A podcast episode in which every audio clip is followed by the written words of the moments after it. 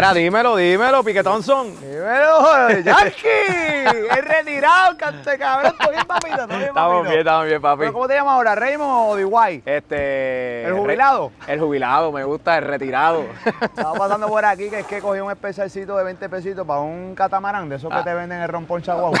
Yo no Ah. Yo cuando yo me retiro yo no voy a tener. ¿Esto, esto es tuyo, tu papi, esta es la mía. Es más, date la vuelta, vente, vamos para encima.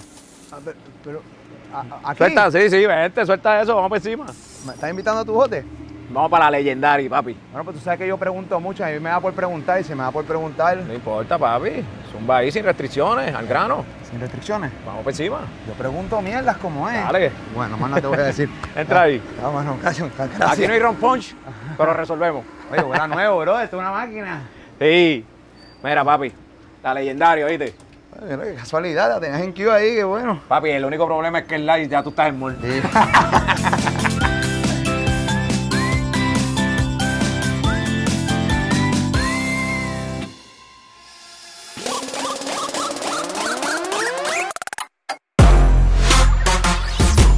En Altamar, estás en Molusco TV. Gracias por estar con nosotros. Esta entrevista, ¿qué te puedo decir? Llevo ya más de un año anunciándola en este canal de YouTube. Yo mucho miedo de que no se diera. Yo dije, no me llaman para la entrevista y tampoco soy como que muy hostigador. Pero mira, caballo, hace un año yo subí, y ticié, y dije que venía, y dije que venía. El pana me lo encontré, hicimos un pequeño bloque, un chinchorreo que hicimos. Me dijo, papi, yo tengo palabra de hombre. Y la entrevistaba. Y va, y va, y va. Y así mismo fue. Estamos acá en Altamar, estamos desde Palomino, acá en San Juan, Puerto Rico. Eh, básicamente estamos con un legendary. Una leyenda que básicamente anunció su retiro. Mucha gente todavía es la hora que no puede creer que pues, se retira de la música. ¿Por qué? Porque apenas acaba de sacar un disco. El disco básicamente está eh, hiteando y streameando a unos niveles que él mismo lo va a decir en breve porque yo no tengo los, los datos, pero sé que el disco está eh, hiteando y, y está dando unos números increíbles. Quiero presentarlo, eh, el jubilado. Aquí está con nosotros DY en la única fucking entrevista del mundo de Daddy Yankee. ¡Eso es! Gracias. Saludos. A roncar, puñeta, esa es la que hay. Dímelo, DY, que la que Dímelo. Molu, saludos, papi, aquí, tranquilo. Qué bueno que estamos aquí hablando, aquí en PR. Esta es tu maquinita de guerra, estamos en tu... Yo no sabía que tú le habías puesto de nombre a este bote Legendary. Legendary. Legendary, lo vi hoy obviamente cuando vinimos acá al bote, Legendary, se llama como tu disco, o sea que... ¿Cuándo, sali- ¿cuándo sacaste el nombre de Legendary? ¿Hace un par de tiempo? Mira, sí, lo tenía vislumbrado eh, hace tiempo. Estaba yo en casa eh, maquineando el nombre de- del museo mío, para que tú sepas. Eh, yo decía, ¿tú sabes qué? Llama Pina, tengo, tengo el nombre indicado para el museo. Y le digo a Pina, papi, el, el el museo se va a llamar Legendary. Cuando yo le digo eso a Ra, me dice, papi, para, para un momento. Para un momento, para un momento. Ra me dice, di el nombre otra vez. Legendary. ¿Pero por qué Legendary? No, lo vamos a escribir. Legendary se va a llamar el álbum, pero mira la palabra en inglés. Ok. Añade solamente el Dari, se pronuncia igual que en inglés, pero es Legendary. Y ahí él dijo, wow. Eso no puede ser el nombre del museo. Es el nombre de tu álbum. Yo dije, contra. Vamos a guardar lo mejor para el álbum. ¿Me entiendes lo que te quiero decir? Ok, ok, ok. Y ahí fue que, que, eh, estaba viendo una película eh, y sale este, este nombre de Legendary Films, algo así. Ahí mismo yo hago pum pum. Espérate, déjame unir este nombre con el mío y déjame crear esta marca. Y así fue que salió, ¿me entiendes? Y, y fue algo bien creativo. Eh, la pronunciación es como en inglés, pero cuando tú ves el nombre, uno es Legend y el nombre mío y es Legendary. Legendary. Cuando, cuando uno intenta tra- tratar de, eh, obviamente, hacer una entrevista con Daddy Yankee, hay muchas preguntas que hay que hacer. Aquí hay preguntas desde el principio de tu carrera hasta, hasta el final. Estamos hablando de más de 35, 37 años de carrera. Eh, el reggaetón cuando se pegó en el 2000, 2004, ya tú eras básicamente un veterano dentro de la industria. Y cuando uno intenta prepararse para hacer una entrevista con Daddy Yankee, pues es complicado porque no hay muchas entrevistas tuyas. Mejor dicho, no hay. Las pocas que hay Sí. son en, en España y son hablando cosas bastante, no genéricas, sino cosas de promoción del momento. Exacto. Son bien cortas. Ujú. ¿Por qué no existen entrevistas tuyas y por qué ¿por qué ahora? ¿Por qué ahora una entrevista? Y también la tengo que hacer, ¿por, Eh. ¿por qué escoger entonces también este medio? O sea, porque yo digo, yo no me yo, me- yo, yo me rascaba y decía, Dios mío, Mira, qué compromiso. eh, yo, yo siempre he trabajado para que la gente se enfoque en mi música. Eh, que la gente se enfoque en lo que yo soy el artista. el- en los hits, en lo que yo hago, shows, eh, en los mixtapes cuando iba creciendo. Pues yo soy una persona que honestamente no me gustan las entrevistas. Y pues escojo eh, tu plataforma para hablar, pero yo digo, mano, a, a Molu le gusta hablar. Bastante. eh, no sé. Yo digo, al Molo le gusta hablar y, y, eh, encuentro que las entrevistas contigo son bien orgánicas, bien cool. Eh, uno puede, pues, sentirse bien cómodo. Es lo que he percibido en tus entrevistas. Y la quería hacer aquí, eh, completamente en Puerto Rico, de donde empezó todo, donde vivo, de donde soy. Eh, y hacerlo originalmente en un sitio donde yo me paso.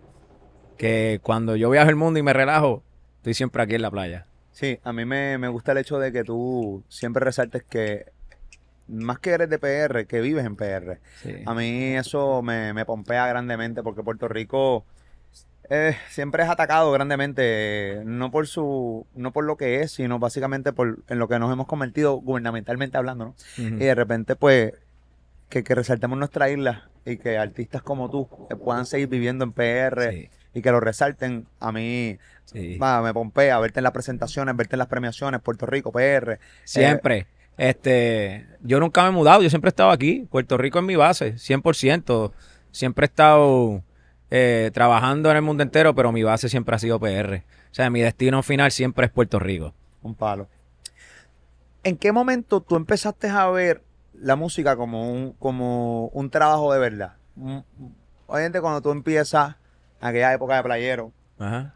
estamos hablando de que tú eras un chamaco, eras un niño, o sea, un joven. Este, seguramente no tenía, no necesariamente la capacidad, sino la madurez para poder eh, eh, de repente ver eh, una carrera dentro de la música. Mucha gente cuando hacía música en esa época lo hacía para curarse, para que las nenas lo vieran, para tener un buen carro y pasar por enfrente de las escuelas y que las nenas vieran que yo soy fulano de tal. Pero en qué, en, justamente en qué momento, pues estamos hablando de la década de los 90, tú arrancas Sí, en la década de los 90. sí. Eso es lo impresionante de tu carrera, década de los 90 y estamos en el 2022. Ajá. ¿En qué momento tú ves la carrera de la música como una carrera seria, de verdad, como un negocio? Eh, la empiezo a ver como un negocio cuando empiezo a, cobrar en los paris, cuando me empiezan a pagar. Eh, yo digo, wow, de aquí yo puedo hacer una carrera eh, de esto. Pues para nosotros era diversión, era pasión, era, como tú dices, divertirnos, eh, hablar por nuestra generación, crear algo que no estaba establecido. Para mí fue un reto increíble. Eh, recuerdo que nosotros grabábamos sin, sin no, no podíamos ni equivocarnos grabando. Sí, O sea, o sea, no es como ahora, cabrón. Ahora el estudio es una locura. Eh, papi, la computadora hace todo por, por ti. ¿Entiendes lo que te quiero decir? Ajá. Pero es una herramienta, todo lo, todo lo nuevo que hay, pero siempre el talento sigue hablando, ¿me entiendes? Eh, con esto dicho, también respeto mucho todos esos talentos que están saliendo ahora, ¿me entiendes? No, no le resto el mérito a nadie, sino que para nosotros fue muy diferente el, el pararte en un estudio, bueno, ni un estudio, lo digo estudio, pero en verdad no teníamos ni estudio. Era en Villa Kennedy, en la sala de playa, con un micrófono, tira, dispara y no te Sin equivoques. acústica, sin un carajo. Cero, cero punto del, del equipo del DJ. Yo recuerdo que poníamos el vinil, eh, Playa tiraba un vinil, eh, ponía un, un vinil de dancehall, otro de rap, y, y le daba play y, sobre... mixeaba en vivo. por- porque él ponía el mixer en el medio, eso, es- eso es lo interesante del reggaetón, que empezó uniendo esos dos viniles y creando un solo sonido Está fusionando en vivo. pues, fusionando en vivo y nosotros tirábamos ahí. Una cosa increíble. eh, y no podíamos equivocarnos. Entonces empezábamos a, a crear en el momento. ¿Sabes? Y One te- take. Y se te equivocaba, era empezar de cero. Empezar de cero. Eso tú tenías que o ir ready ya con la letra en la mente o tardarte un ratito ahí creando ahí mismo y después grababa. ¿Qué tema de playero hiciste one tape? Wow, yo hice el 34 de Playero. eh, que mi debut con Playero es lo que yo hablo con Playero. Playero, desde que tú y yo nos unimos, hicimos historia. Porque cuando yo voy con Playero, mi primera canción fue el 34 de, pla- de Playero y ahí es donde sale la palabra reggaetón. ¿Entiendes? Entonces, desde mi primera vez que yo estoy en el mixtape grabando en el 90 y pico, yo empecé el 89, 90, pero llegué donde Playa como 91. Cuando yo empiezo a cantar, le pongo el nombre al género en la plataforma de Playero, reggaetón. Y desde ahí eh, fue historia. Todo el mundo empezó a adaptar la palabra y creció hasta lo que es la cultura de hoy. Pero me siento bien contento que, que Playero y yo eh, pudimos crear de cero eh, una fundación que, que al sol de hoy es el movimiento mundial número uno. ¿Cuál tú crees que es el palo tuyo más grande dentro de Playero? Este, porque hay muchas, en la parte de tu concierto, hace ya unos años, antes de la pandemia, en el Choli, que hiciste 12 funciones en el. Choli, fue una locura. Este, hubo una parte que básicamente fue dedicada a eso, ¿no? Este, pusiste, me acuerdo que el background increíble, que se veía el, el caserío Que detrás, Kennedy, que se veía. Kennedy, se veía cabrón eso ahí. Y de repente pues, empezaste a cantar canciones de playa, canciones tuyas viejas. Exacto. Que yo creo que fue uno de los momentos más grandes del show. Eh, obviamente para nosotros que somos los cuarentones o los trentones, que nos gusta esa época. Se vivieron el under. Papi, sí, full, nos Full. vivimos el under. Pero ¿cuál tú crees que es el palo tuyo más grande de playa? Wow, eh, hay una competencia ahí fuerte entre, entre el funeral y. Me quieren ver, muerto todo ellos en mi entre funeral. el funeral, yo nunca me quedo atrás. Yo nunca me quedé. Este. Y creo que Yamile. Ya, Mile, mi amor. yo- yo- ya, Esos tres. Después de esa canción fue que yo le puse el nombre así a mi hija. Yamile. Qué duro. ese, para recordar ese año y recordar eh, esa memoria de que ella nació y estaba explotando en la calle el disco de playero. ¿Qué te hizo diferente al resto de los muchachos que empezaron contigo? Tú empezaste con un montón de gente que hoy básicamente pues hay unos que siguen, hay unos que siguen viviendo de la música, hay Ah. otros que sí, pero hay otros que no. ¿Qué, qué te hizo a ti distinto? O sea, pos- posiblemente tú puedas analizar que hiciste el di- distinto al resto de, de- de ese grupo de, de artistas que empezaron contigo en aquella época de los 90. Ah, sin duda alguna lo que me hizo diferente y, y separarme de la manada fue la disciplina. La disciplina es lo que te separa, en cualquier campo que tú hagas es lo que te va a, te va a separar de los demás. La disciplina es la mente entrenada que controla tu vida. Si tú tienes disciplina en tu vida, tú vas a triunfar en todo. Siempre le he dicho que la disciplina sin disciplina, y yo lo he dicho aquí se lo digo a mi grupo de trabajo, yo prefiero trabajar con gente que tenga menos talentos que tú, pero Claro. que tenga disciplina. A, a- a tener una persona que tenga mucho talento, pero yo no sé si me va a llegar a la hora que yo necesito. Claro. Porque son irresponsables. Claro. Mira, tú sabes cuántos talentos yo vi. Gente mucho más talentosa que yo en el mundo. Y disfrutaban de las migajas de hoy y se, se olvidan de los tesoros del mañana. O sea, yo vi muchas personas con mucho talento en los paris. Se perdían en las drogas, alcohol, botaban el dinero, no llegaban a tiempo, irresponsables. Y yo veía todo eso y aprendí y decía, ok, si yo sigo ajustando esta área, yo voy a seguir ganando terreno. ¿Me entiendes? Cuando tú eres una persona indisciplinada, tú le abres oportunidades a otras personas. Y yo podía ver esas debilidades y yo adelantaba camino. ¿Me entiendes? Cuando todos pariciaban, yo estaba en el estudio. Cuando todos llegaban tarde, yo estaba primero que todo el mundo. Cuando era la hora de quién quiere hacer este trabajo, nadie lo quiere hacer, yo lo voy a hacer. Mira que tú le tienes que abrir el show a fulano de tal. Ok, perfecto. No hay problema. ¿Quiénes son los contactos? ¿Quién es la gente que está detrás del show? Yo quiero aprender. ¿Cómo puedo hacer un show? ¿Cómo puedo seguir, cómo puedo seguir mejorando? Eh, todos estos atributos y cualidades, cuando tú le empiezas a aplicar, te conviertes en un alma letal. 100%. La disciplina es lo que te va a separar de todo el mundo. Garantizado. Hablaste de droga. ¿Tú, Dari Yankee nunca usó droga? Tú fumas un poquito, eh, tú Eh. tienes cara que. tú tienes cara que Yo- quema. No, no me la quieras eh, pintar para acá, que yo soy el entrevistador, no eres tú. Usted. Ah, No, yo, yo, no. yo- yo siempre lo digo y no tengo problema ahí. Aunque mis hijos vean esta entrevista al final del día, yo digo, yo vine a fumar después de los 30 años, lo probé una vez nada más para ver cómo se sentía, porque yo sabía que si lo hacía a los 20 y pico, me podía juguear y me podía enviciar. Lo hice a los 30, eh, lo hice a los 30 en mi cumpleaños número 30. Ok. Este, horrible. O sea, Sí. no, no pude bregar, y, pe- pero lo hice a los 30. Creo que después lo hice una vez más, a ver si dándole una segunda oportunidad, pero no. no- Mano, yo, yo en realidad la probé, chamaquito, o sea, fumé. Pero no era. no era algo que déjame comprar, ¿no? Cuando estaba el combo, me daban unas cachas y explotaban esas pepe semillas de pangola vieja, ¿tú me entiendes? Entonces se explotaban en la cara, ¡pla, pla! Decía, mira, muchacho, esto no es para mí. No, no, de una, de una, de esa, nunca hubo una combinación. Yo de una sabía que, que, que bueno, y yo no, yo no considero la marihuana como una droga, de verdad. Pero en aquellos tiempos era ilegal, ahora es legal. Antes, eh, ¿qué te puedo decir? Mucha gente que yo conozco hizo tiempo por la marihuana y ahora mismo, pues, Está cabrón, eso está el cabrón. gobierno te la vende. Eso está duro. ¿Entiendes lo que te quiero decir? Eso está duro. Qué irónico, ¿verdad? En la vida. Bueno, pues. Pero eh, lo que te puedo decir es que sí, nu- nunca, nunca, nunca hubo una conexión. Inclusive el alcohol. No, no. No, no, no, no, ¿no te gusta este el palito? Mano, no. Tú sabes que yo cogí una, una borrachera, chamaquito, una. Una sola vez. Una en mi vida. Pero, mano, por lo menos una borrachera. Yo que par de borrachera. Una nada más. Papi, una, como a los 18. Y, y papi, fue tan mala la nota. ¿De qué? Pero eh, no, no papi, yo ni me acuerdo de lo que era. un Papi, yo. barato, ron cabrón, con jugo. Chichadito, eso, un limoncillo papi. bien bravo eso. Tú sabes que los chichaditos, de hecho, Eh. yo mezclé un montón de cosas ese día. Papi, no había chavo, era todo lo que viniera. Pa, pa, pa. Y cogí una nota y yo decía, radia, rayo. Me levanté y dije, hacho, esto no es para mí tampoco. Nunca más vuelvo a hacer esto en mi vida.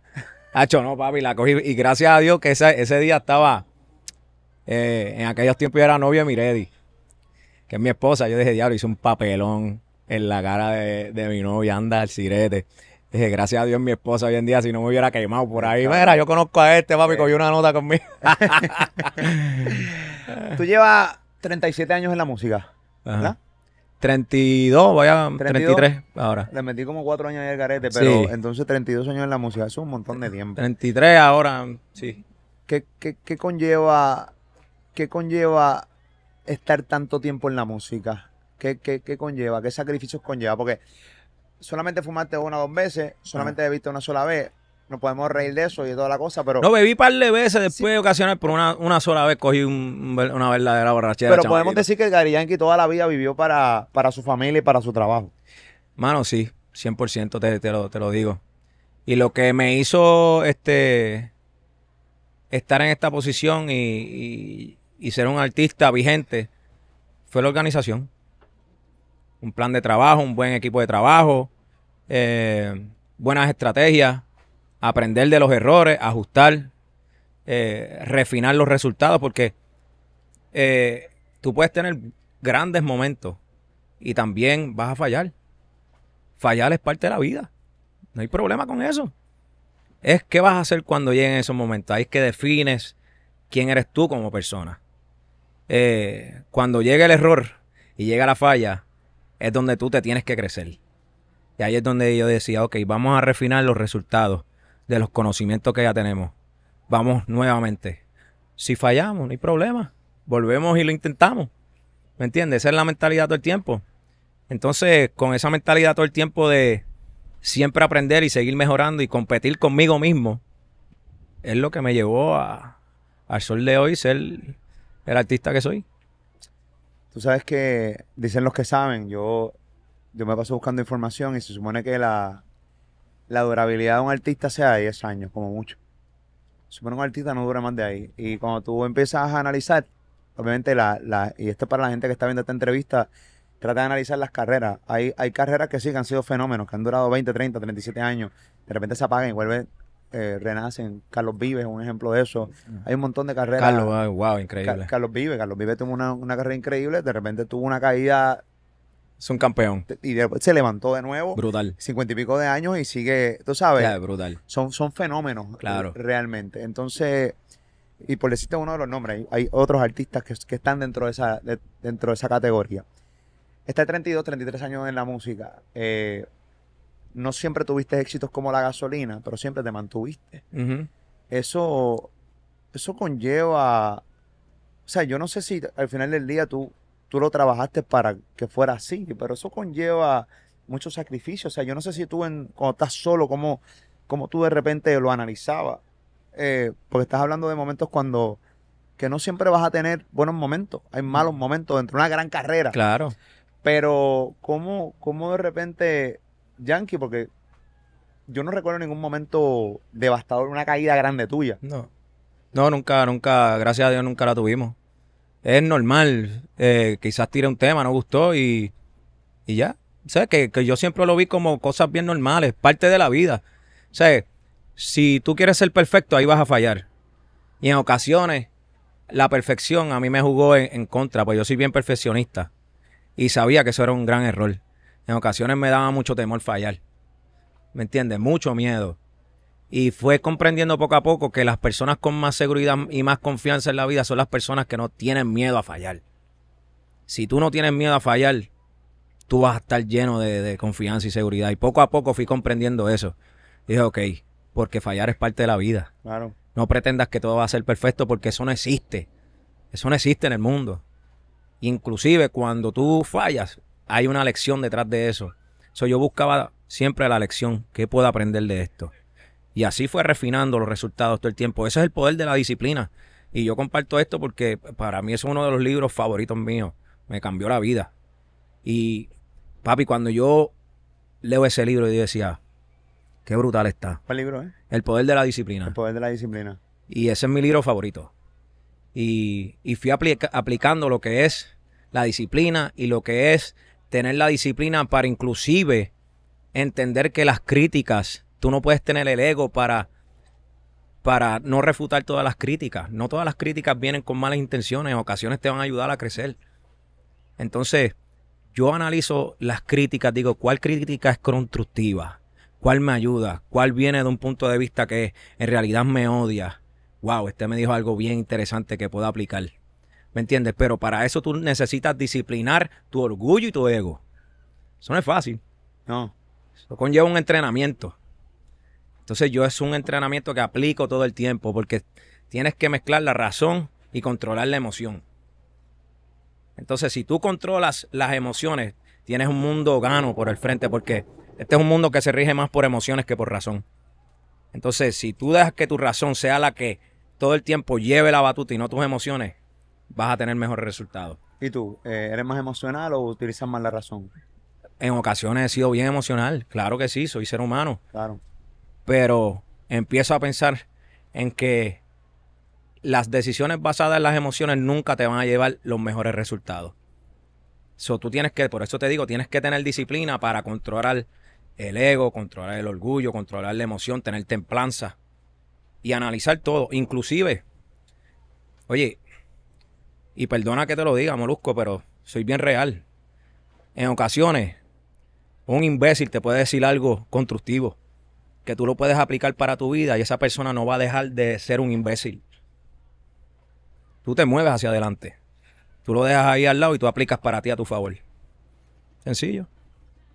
Wow. Qué, duro. Es, es una realidad. Es, es una realidad. Hay que. Sí, yo estoy 100% de acuerdo con eso. Yo siempre le he dicho a la gente que un hater no es una persona que habla mal de ti. Muchas veces es una persona. Un, eso es una persona que te ama, te adora, le gusta tu música. Estamos hablando de ti. Claro. Pero simplemente eso que hiciste, pues no le gustó y te está dando una crítica constructiva. Claro. El hater realmente es cuando maldice tu fucking existencia, cuando realmente odia tu respirar. ¿Entiendes? Eso es un hater, pero no, no, no siempre hay un hater. Mira, yo aprendí esto. No te enfoques en lo que ellos quieren que te enfoques. Enfócate en seguir siendo el centro de su enfoque. Sencillo. Diablo, cae punchline. Esto es para terminar la entrevista, pero queda bastante. ¿Entiendes? Cuando tú eres el centro de su enfoque, tú lo estás haciendo bien. claro. 100%. Digo, ahora que, que siempre se ha estado hablando de. Mano, siempre es. Cada, cada año, cada dos años empieza la controversia del- de los artistas. Yo sé que obviamente tú, tú, de esta manera, tú eres rapero. Ajá. A ti te gusta. O sea, tú básicamente empezaste con esto de rapear, le metiste también al reggaetón y todas las cosas. Pero siempre surge la, la controversia de, de la gente que escribe y no escribe. Ajá. ¿Cómo tú ves el hecho de, de- de utilizar otros escritores para tu música, otros colaboradores para tu música, eh, un sinnúmero de productores? ¿Cómo tú ves esta polémica que siempre ocurre a través de diferentes podcasts, a través de las redes sociales, Claro. eh, que últimamente se ve como que maldicen un poco a las personas que otros les escriben? Mira, yo soy, yo siempre estoy a favor de ser lo más creativo posible. Mi punto de vista y respeto del punto de vista donde viene el que quiere escribirlo todo solo. Porque es un, ah, un punto de vista artístico que él lo entiende que es correcto. También entiendo una persona como yo que, que es un punto de vista de un productor musical, pues entiendo que estamos en la industria de la música. No estamos en la industria del productor, ni estamos en la industria del compositor. Estamos en la industria de la música. ¿Qué es el overall? Todo el mundo es importante. Claro. Y aquí el último gol es que el oyente obtenga la mejor experiencia posible. ¿Me entiendes? Yo voy a hacer todo lo posible porque todos tengan la mejor experiencia cuando escuchen una canción. Yo tengo la vida de hacerlo solo. Y he escrito mil temas solo. Eh, Mucha gente desconoce que yo hago ritmo. En Legendary yo hice un sinnúmero de ritmos.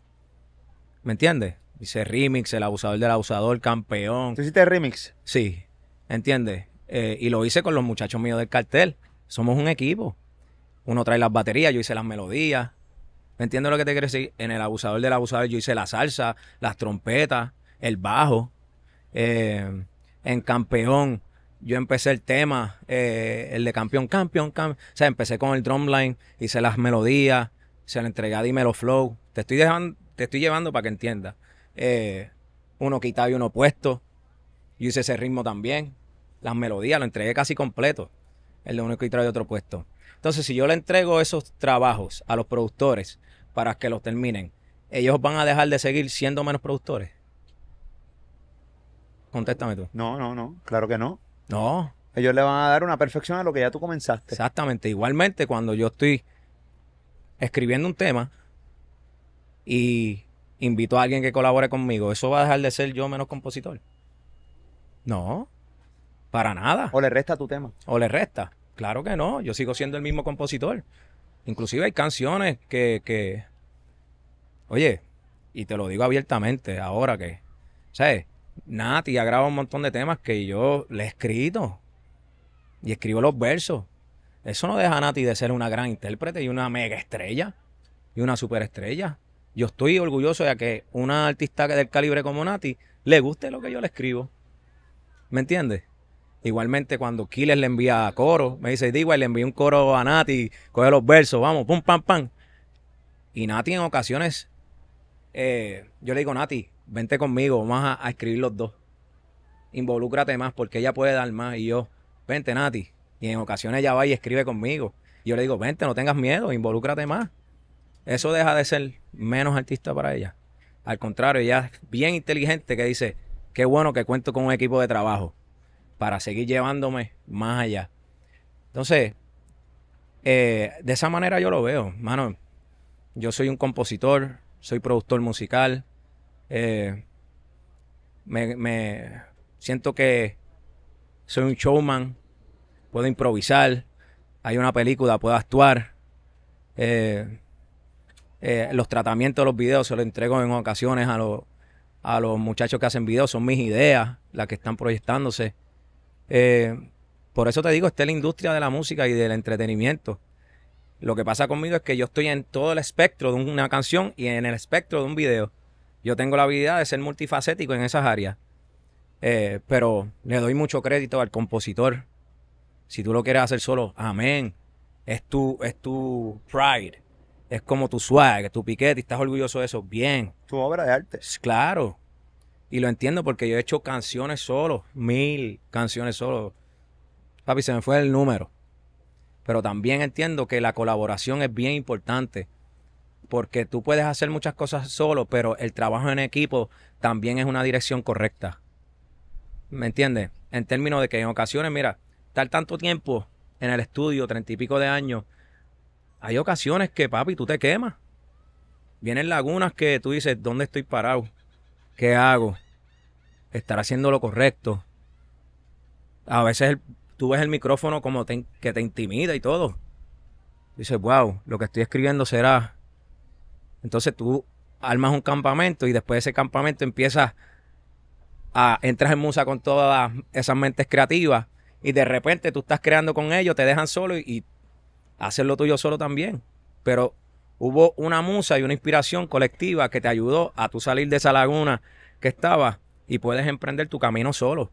Bueno, yo, yo yo he hecho un montón de canciones solo, ritmo y letra. mon- montones.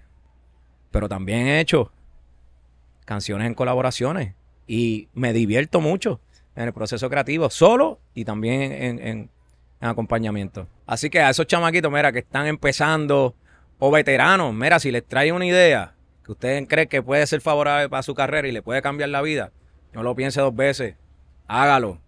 No se va a arrepentir, el trabajo en equipo siempre da buenos resultados. Sí, que se pueden meter en la mente y se bloquean con el hecho de que, coño, hermano, yo quiero escribir mi primer palo, lo quiero escribir yo. Y seguramente alguien le está entregando un palo en la mano y se ciega y no lo ve. Exacto. Pues no hay necesidad de ser ciego cuando te están regalando la vista. Diablo, diablo, diablo, arranca este bote para el carajo, acaba esta jodida entrevista ya. ¡Wow! Ponte a escribir, puñeta, un tema ahora mismo aquí, ¿qué carajo es esto? Oye, a- y así mismo, eh, era de mis preguntas más adelante, pero voy a brincarla porque eh, eh, tiene que ver con esto, compositores. La canción de Despacito era una canción que iba a existir sin ti, pero cuando tú, cuando tú, cuando le metieron el, el- el- el- la medicina de, de Daddy Yankee, esa combinación fue la combinación perfecta, eh, la combinación de, de- de ser el éxito más grande que hemos escuchado de no sé en cuántos años. Eh, y obviamente siempre detrás de una canción hay diferentes polémicas, diferentes conflictos y salen muchos eh, problemas o bochinches, como le llamamos aquí en PR o a través de Eso siempre pasa después de un gran éxito. Después de un gran, es de- normal. Después de un gran éxito. Pero realmente cuando te trajeron despacito, tú, aunque era una canción de Fonsi con Erika Ender, tú nunca tuviste, tú nunca te cegaste como, ah, no, esa canción no la escribí yo, pues no me voy a meter. Tú tuviste un éxito ahí, una oportunidad. Y honestamente, esa es buena pregunta que tú me hagas. eh. Despacito es una canción que yo al sol de hoy estoy bien agradecido de que, de que Fonsi me haya invitado para hacer esa canción. Este, y obviamente yo soy coautor del tema. El autor es, es Fonsi, Erika Ender. Eh, entiendo que había una versión con Nicky que, que ellos tenían, nunca la he escuchado, nunca escuché la versión Creo con que hubo un Nicky. problema de disqueras ahí que no. Sí, yo entiendo que, que hubo un problema entre ellos que yo nunca he querido comentar. Siempre me he mantenido al margen. Eh, y digo entre disqueras, ¿me entiendes? No, no, no entiendo entre Luis Fonsi y, tengo y que Nicky. Y perdona que te interrumpa, antes que tú sigas, y sé que la gente se encabrona que yo interrumpa, yo no interrumpo mucho ya en la entrevista he aprendido, pero yo no, no se me puede pasar esta, o sea, siendo tú Dari Yankee y siendo Nicky Jam, Nicky Jam, otra estrella, eh, en el primero que pensaron fue en Nicky, Ajá. y a ti no te importó como talento, porque mucha gente piensa, ah, no, ya tú me estás tomando como segunda opción, yo no voy a entrar. A ti no te importó que, que fueras la segunda opción, tú entraste como que era el tema. Eso también hay que resaltarlo, eso no todos los artistas, eh, lo más seguro de tu, de tu nivel, eh, eh, lo acepten. ¿Qué te venía diciendo? El poder de la disciplina. Controla el ego, controla el orgullo. Cuando tú controlas eso, vas a ver el espectro de las cosas más gigantes, más al margen, amplitud de visión. Esto es una oportunidad. Yo creo que yo puedo darle un twist a este tema y convertirlo en algo bien importante y bien cool y marcar un precedente. Esa es mi visión siempre. Ok, no escuché nunca lo de Nicky, déjame entrar. Escribí mis partes, coarreglé también. ¿Me entiendes? Porque esa, es la magia de D-Way. Al yo estar, al, yo ser productor musical, tú te llevas el compositor, el intérprete, el arreglista, el productor. ¿Me entiendes lo que te quiero decir? Y ahí mismo yo estoy montando con Fonsi. Mira, esto va aquí, esto va acá, esto. Estamos armando el rompecabezas. Y yo le dije, Fonsi, yo creo que el tema es de esta manera. Así es como va. Y Fonsi dijo, no, yo creo que esto va al final. Y después me llama, D-Way, como lo montamos ahí en la, la manera correcta. Y, y, mano, despacito terminó de sellar el ciclo de la música latina. Despacito fue un tema que le dijo al mundo, no nos pueden negar más. Estamos aquí, no nos vamos a ningún lado y llegamos y nos vamos a quedar para siempre. Yo creo que el Departamento de Turismo de Puerto Rico le debe demasiado despacito, gratis. Full. Aunque después contrataron a Fonsi para hacer la imagen y toda la cosa. Este, pero, pero sí, o sea, hoy día hay mucha gente que llega a Puerto Rico a la perla. Ajá. Yo quiero ver dónde que se grabó Despacito. Qué bueno. Un letrero ahí, mira, aquí se grabó duro. Despacito con Dari Yankee, Luis Fonsi, Zuleika eh, Rivera. Zuleika, Fonsi, que esa es Eh, una obra de yo- arte. Yo creo, yo creo que ese tema yo creo que fue, eh, eh, fue, una, fue una locura. Bueno, si tú escuchas todo el contenido despacito desde nuestra música autóctona, tiene trova, el instrumento del cuatro, tiene cumbia, tiene reggaetón, tiene la instrumentación de en vivo, de percusión, guitarra, hay muchas matices musicales y colores pasando ahí que es muy divertido, está muy cool lo que está pasando ahí y eh, yo respeto mucho a, a Fonsi, ¿me entiendes? Como eh, cantautor y productor, porque Luis produce mucho también. Y cuando estamos en el estudio, pues siempre entre, él y yo ha existido un respeto bien, bien chévere. Y eso se demuestra en el tema, en la química. Y por eso fue lo que me llevó a hacer despacito, porque yo siempre he respetado mucho a Fonsi y Fonsi siempre ha respaldado el reggaetón. Y eso, pues, es, nada más por ese principio, yo siempre apoyé a Luis, ¿me entiendes? Sí, porque es, está orgulloso de, sus raíces borincanas siempre. Siempre se hablaba de que había unas situaciones detrás de Despacito y toda la cosa. Nunca hubo nada de detrás de Despacito con Fonsi ni nada por el estilo. Eh, fue más con la disquera. Fue más con la disquera y, discusiones que, de intercambios que tuvimos. ¿Me entiendes? Porque cuando entran otro, entra JB, Justin al juego, pues dice, no, te tienes que bajar el por ciento. Y yo le dije a la disquera, ustedes son locos. ¿Me entiendes? No, no, no, no, no. Aquí ustedes le están hablando, le decía. Se están, se están equivocando. Eso fue todo, pero eh, bien contento del trabajo que también este Justin Bieber hizo fenomenal. llevó otro nivel. No, papi. O sea, ya acaso estaba aquí, el pan la supo porque llegó a otros mercados que. que chamaquito, ese chamaquito está hackeado. A mí me gusta mucho lo que él siempre hace artísticamente, cómo llevó el tema. Un chamaco que, que tiene una historia bien cool, bien, bien genuina también un chamaco bien talentoso y me gustó muchísimo como lo que hizo en Despacito y el esfuerzo que él se tomó en, cantar en español. Eh, eso también demostró mucho respeto de parte de él y, de verdad pues esa química se sintió de los tres, ¿me entiendes? Simplemente hacer todo sano por la música y que todo el mundo se divirtiera y que todo el mundo en realidad sintiera eh, el, el impacto de Despacito. No quiero ni saber ni quién tuvo que ceder en sus porcientos, pero sabemos que no fuiste tú. Con la entrada de No, no, pero tú sabes. Pero que lo que pasa es que yo no voy a cobrar un porciento porque yo no, yo no mandé que el pan entrara, quiso entrar mm, maravilloso. No, no, claro, pero es que esto, hermano, no es, entre los artistas. Sí, esto es un negocio. No es entre los artistas porque entre nosotros hay buena camaradería. Inclusive al Sol Leo y yo personal todavía no lo he conocido a él. ¿Me entiendes? Pero sí, en mis entrevistas hablo grandeza de él porque me gusta mucho como artista. Y, pero estamos hablando de los sellos. ¿me entiendes? Diferente. Ese es otro, otro tema. Cuando hablamos de los sellos disqueros, se meten los abogados, se meten esto. Entonces, uno tiene que empezar a jugar el ping-pong con esta gente y uno dice. Entonces, también yo me entero de Rimi el mismo día que sale. ¡Pam! ¡Qué sorpresa! ¡Wow! Increíble. Entonces, es lo que yo te digo. Los sellos disqueros, yo tengo una ventaja, la cual es que yo soy mi propio jefe. Yo no me debo a ninguno al, momento de tú hacer negocios conmigo, estás haciendo negocios con otro jefe. Aparte de que soy artista, soy mi propio jefe. Yo no estoy subordinado a nadie ni atado a nadie. Eso es diferente el juego conmigo. Toda la vida ha sido así. Tú siempre has sido tu propio jefe. Sí. Tú eres dueño de toda tu música, tú eres dueño de todo. Incluso con este último negocio con Universal, que obviamente eh, es un tema que de números nunca se habla, pero sabemos que el contrato que tú tienes con Universal, este último disco de Legendary, eh, es uno de los contratos, si no el contrato más grande que le han dado a un artista latino en la historia de la música. 100%. Latina. Un disco, no sé cuántos millones de dólares, no, no viene el caso, sabemos que es mucho dinero, pero no importa. este Lo trabajaste, caballo. Al final del día es eso, pero... Eh, Son buenos socios. Oye, para aclarar, eh, yo tengo un negocio de distribución con ellos.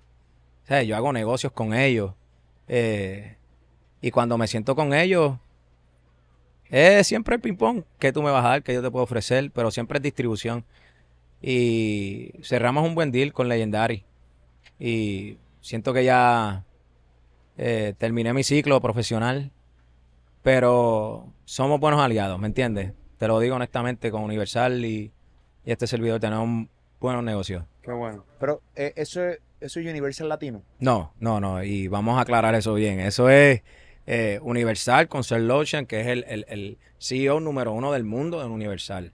Yo estoy negociando con los que son Republic, eh, eh, el sello número uno de la música, y yo tengo una distribución con Universal y Republic. Entonces somos socios. Ellos tienen mi distribución y trabajamos en, en buen equipo. Creo que Republic tiene un equipo de trabajo excelente y me han distribuido muy bien lo que es Legendary. Para mí es bien importante, ya que hablamos de que para ti es bien importante trabajar en equipo, ¿quiénes son los que están detrás de Legendary? O sea, desde compositores que, te, que, estuvieron contigo en Ajá. el equipo, la gente tuya del cartel, productores, eh, que sacaron básicamente, son responsables junto contigo de tener el último disco eh, de Daddy Yankee antes de su retiro. Exacto. Mira, conmigo está Dímelo Flow y toda la ganga.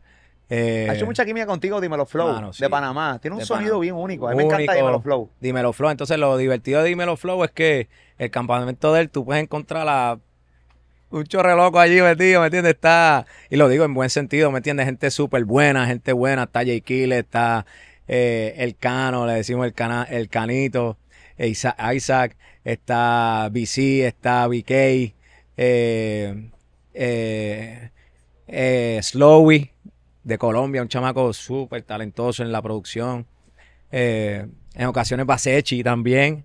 ¿Me entiendes? Así que es, es un combo. Entonces tú vas a divertirte.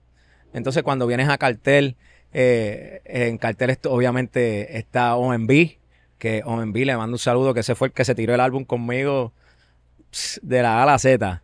Este, JBD, está Nexum, eh, con nosotros está eh, Pu, Pucho, que a veces Pucho. yo le digo, Pucho, vente para acá. Está, eh, eh, ¿quién más? Eh, sí, JBD. Está eh, el hijo de Master. Este, está Code, Codeína, Codeína, sí, Codeína. pero yo le digo, le digo Codeína, o le digo Code, ¿entiendes? Ajá. pues está Code, en ocasiones viene con nosotros. Entonces, nosotros, mira, yo trabajo con gente que, que podemos trabajarle a Nati. Entonces, yo tengo una conexión con Jay Kille, que le escribimos a Nati. En ocasiones me siento con Code, Code, vamos a montar para Nati. Eh, el mismo Pu, le dije, Pu, vamos a montar esto, esta, estas ideas para Nati. O sea, son gente que ya vengo trabajando con ellos. hay una química ya. Sí, ya es una química, ¿me entiendes? No es que, que yo colaboro con gente que no conozco, sino que ya hemos trabajado en otros proyectos diferentes para, para Nati, que a mí me interesa que Nati siga creciendo como artista. Claro. Entonces, eh, Playing Skills, que le doy las gracias a Playing Skills, porque esos chamacos en verdad se han tirado el álbum encima también, ¿me entiendes? Y trajeron un color bien refrescante en el álbum. Eh, Chris Jeda y Gaby, que también esos chamacos están volados. Y este tuve la oportunidad de, de, mano, de meter las manos en casi todos los ritmos. Sí. O sea, yo- eso, eso es lo más que a mí me apasiona. En, en mi lado artístico, hacer ritmo es lo más que a mí me encanta. O sea, yo tengo una carpeta de, de, de más de 200 ritmos. Y se los enseño a Pina, mira, ¿quién quiere esto? Y a los muchachos les enseño, mira, usa esto, coge esto para ti, coge esto para ti. Siempre me, me paso haciendo ritmo, es lo más que me gusta. Si, si yo no, si en esta entrevista yo no hago esta pregunta, posiblemente la gente me mande fuego toda la vida. Ajá. Eh, hay varias preguntas dentro de una, de- dentro de una misma persona o dentro de una misma situación. Y es el caso de Don Omar. Ajá. En el 2015 nosotros disfrutamos en PR, yo creo que uno de los conciertos donde más la gente se lo gozó y se lo disfrutó, los que vivimos en esa época. Porque los que eran niños en, en el 2015 no tuvieron la oportunidad de poder ir al, al, al concierto de Don Omar versus Daddy Yankee. The Kingdom. Eh, sabemos que fue un concierto mega exitoso en Puerto Rico, un montaje impresionante, tarima que se viraba, eran dos escenografías, unos intros increíbles, una guerra, había un matchup a otro nivel. Fue producido por Rafi Pina, eh, realmente fue bien producido, bien montado, se creó el gran hype. Fueron cinco sold out en el, en el Coliseo de Puerto Rico. Sin número de, sin número de, de conciertos en Estados Unidos que estaban pautados, algunos se dieron, pero hubo un momento que, que la gira tomó una pausa. ¿Cuál es el enigma detrás de Kingdom y la situación con Don Omar eh, toda la vida? Y obviamente aquí hay un- una canción que dentro de tu disco que tengo el verso aquí. Oye, la canción de la canción, ok, la canción El Abusador. El Viejo, abusador del aplica tu abusador. propio consejo que yo me, no me reflejo en el espejo de ningún pendejo. Gente, mucha gente entiende que este verso es directo para Don Omar 15 años después de una tiradera que él te hizo. Exacto. Vamos a empezar con la situación con Don Omar Kingdom, los conciertos, porque se cancelaron. Y terminamos y si- con y esto. terminamos Ok, con dale, esto. Dale, perfecto. Tú me dices. Mira, vamos a retomando tus, tus dos preguntas. Vamos a empezar. Eh, para mí, The Kingdom fue un proyecto bien importante en mi carrera. en el 2015. Eh, era eh, la competencia entre dos artistas élites que iban a demostrar lo mejor en tarima sin ningún tipo de restricción el show de cada uno y la gente iba a escoger quién fue el mejor que tuvo el show, el desempeño con el público y quién, la gente iba a escoger quién iba a ser el ganador. Eh, eventualmente todo iba, todo iba marchando excelente y de repente eh, en una de las giras Don Omar abandonó eh, la gira.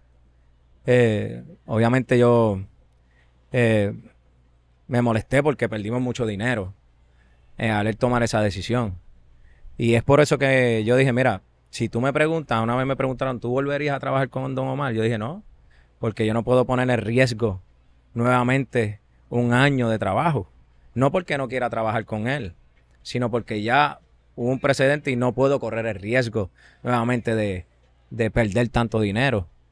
Entonces, al él abandonar la gira, pues se perdió un gran proyecto. Yo creo que la gente estaba disfrutando mucho eh, de ese concepto, del concepto de él y yo eh, medirnos en tarima. Y a mí me gusta medirme, oye, con gente de calibre, con gente dura, con gente buena. Y, Don es ese, tipo de artista.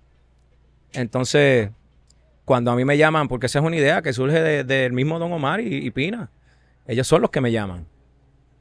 Entonces yo dejo... En ese momento Pina era, era, trabajaba con Don. 100%. Pina y Don eran el team. Ellos trabajaban, eran un equipo de trabajo. Ellos me llaman y yo lo veo una gran oportunidad. Lo veo, dejo mi orgullo, dejo todo. Digo, sí, vamos a hacer esto. Creo que hace mucho sentido y la gente se va a divertir mucho. ¿Me entiendes? La gente va, va a disfrutar del clash entre estos dos. ¿Nunca tuviste miedo de perder en tarima? No. No, nunca. ¿Lo viste como negocio y como que la gente se entretuviera? Un entretenimiento. Obviamente en tarima cada cual se iba a desempeñar eh, con sus dotes y, sus habilidades. Y eso fue lo que nosotros pautamos desde, el principio, desde el día uno. Vamos a tirarnos directo, de frente, con todo, pero siempre profesional. Eh, entonces Kingdom era este, este proyecto donde el público iba a decidir quién es el mejor. Don Omar tiene una correa, yo tengo una correa, vamos a unificar títulos. Una pelea de un campeón, un campeón, tienen que unificar. Vamos allá. El público decide quién es el mejor. Y pues el público eligió. ¿Me entiendes? Y aquí estoy contigo. Y no, al sol de hoy no sé. No sé por qué Don Omar abandonó el proyecto. No sé. ¿En todas las funciones tú ganabas? Bueno, en las votaciones. Por eso yo no te puedo decir. recuerdo que en las votaciones. O sea, yo no te puedo decir yo gané porque ah, yo me sentí ganador, ¿no? Cuando iban a las votaciones, Sí, al final había una de estos de textos, me acuerdo. Siempre salía de igual. En todo, en todos los lugares que nos presentamos. ¿Sabes? Si yo te digo, mira, ganó en una, pues yo te digo, sí, mira, me ganó en esta. No hay problema. Pero en todas yo estuve la delantera siempre. Entonces, la gente escogió quién fue el ganador en esos clash. Y él abandonó. Abandonó la gira. Eso es todo. Yo iba a seguir. Yo decía, Pina, Pina, ¿qué podemos hacer para rescatar esto? ¿Sabes? ¿Qué hay que hacer para que, para que Don se sienta cómodo? ¿Sabes? Yo soy un tipo que a mí... cuando estoy abandonó, tú fuiste detrás de él, vamos a tratar de No, detrás de Pina. Decía Pina, que ah, obviamente estamos hablando de millones de dólares. Esto, no estamos perdiendo dos pesos, tres pesos. Entonces yo digo, y hay un público que está esperando esto ya también. No me imagino que contratos con otros venues. Claro, auspiciadores, eh, el público, lo más, lo más importante es el público. El público ya está esperando esto de nosotros. Esto ya nos comprometimos. Hay una palabra, hay unos acuerdos. Eh, ¿Qué podemos hacer? Yo llamo a Pina siempre. ¿Qué podemos hacer para rescatar esto? Mira, yo le decía a Pina, oye, si, si, si Don quiere que papi me coja y me destroce, ¿me entiendes lo que te quiero decir? Porque a mí me tiran contra. Ver, yo soy un artista mono, que tú analizas, yo he ido contra todos los pronósticos. Mi carrera se ha basado en eso. A mí me han tirado con todo. Y yo le decía, A mí me van a tirar con todo y yo sé que a mí no me van a tumbar nunca. Yo estoy bien seguro. ¿Me entiendes? Porque yo no dejo que ninguna palabra de hombre me gobierne. Yo estoy bien seguro. Si él quiere, oye, montamos esto, pero vamos a darle para adelante esta vuelta. O sea, que tú me estás diciendo que, que tú estás dispuesto a hacer lo que sea para que Don se sintiera cómodo y, pudiera continuar el show. Sí, oye, si yo le decía a Pina Pina, si él tiene que tirarme en tarima y destrozarme para que se sienta bien, que lo haga, no tengo problema. Que me tire con todo, papi, que diga que él ganó y que la gente diga que ganó, pero no perdamos este negocio, brother. No podemos dejar pasar esto. Esas son, oportunidades que no, que no surgen todo el tiempo. ¿Entiendes? Son oportunidades de entretenimiento que no vienen dos veces. Entonces, ahí es donde nuevamente tú tienes que decir el poder de la disciplina. Deja el ego a, a un lado, deja el orgullo y piensa. O sea, no me importa que tú me digas, ah, papi, le ganaron y yo estoy aquí en este bote, tirándome esta, esta por allá tranquilo para atrás. ¿Me entiendes lo que te quiero decir? Son cosas que, que, que uno tiene que ver más allá. ¿Me entiendes? Yo recuerdo, mono, que, que eh, había que tirar una peseta y todo, a ver quién quería empezar el show. Y yo le decía a Ra, olvídate de eso. Yo empiezo el show. Tú abres. Yo abro, nadie ¿Quién quiere abrir. ¿Quién quiere abrir? ¿Quién quiere? Nadie. Don Omar Dari Yankee, ¿quién quiere abrir? Yo le decía, papi, yo estoy bien seguro, vamos por encima, yo abro. No hay problema. Vamos allá. Yo cojo el golpe. ¿Entiendes lo que te quiero decir? Y yo abría. Yo empecé. Sin miedo. Vamos para allá. Eh, y bien confiado en mi trabajo. Eso es todo. Pero, wow, wow, wow, pero, a ti no te cagaba el hecho de que en ese público había mitad del público de Don Omar. Y estamos hablando que el público de Don Omar, hasta el sol de hoy, nosotros estamos hablando aquí, del Ajá. público de Don Omar viendo esta entrevista. Claro. Y ahora más que nunca se acaban de conectar todos los fanáticos de estos de Don Omar para ver este momento justamente. Los fanáticos de Don Omar son bien alcorosos, bien fieles. Oye, y eso está bien. No, Eh, no defiendan a su artista, eso está bien. Pero ¿no te daba temor el hecho de que, em, que te pudieran caer encima en pleno coliseo o en pleno venue donde estuvieran presentando? ¿Cómo así, Carmen? Bueno, la eh, mitad del público de Don Omar porque tú dijiste, yo voy a empezar. Pero sin temor. encima- No, no, caerte, caerte encima en el sentido de que la gente te empieza a buchar y toda la cosa, no es que te van a dar. No, no, loco, no, no. no es que tampoco eso iba a pasar. Este, pero siempre hay cierto, hay cierta ansiedad y nervios. Claro. Y, y no lo digo en este show, en todos los shows. Siempre hay una ansiedad de cómo va a pasar. Imagínate tú teniendo un público que no es el tuyo. Pero también ahí es donde, mano, y uno encuentra una seguridad y, y un ímpetu que uno dice, voy, voy a mí contra el mundo. ¿Me entiendes? No sé, es una fuerza que sale al momento. Es como, yo me reflejo mucho cuando yo iba a batear en pelota, que estaba las bases llenas y estaba en 3 y 2 y papi, todo el mundo, y en los tiempos de antes te gritaban, papi, barbaridades, el público. Pero sin mesura. Sí, pero bullying al, al 100%. Y yo, chamaquito, y yo me paraba y decía, papi, yo le doy un palo a este, a este pitcher. O cuando estaba en las pelas de boxeo, que yo decía, pa, tírale, pa, pa, pues, dale. Acho, papi, que estaba todo el mundo, pa, pa, pa. Y yo decía, papi, ay, no me voy a dejar.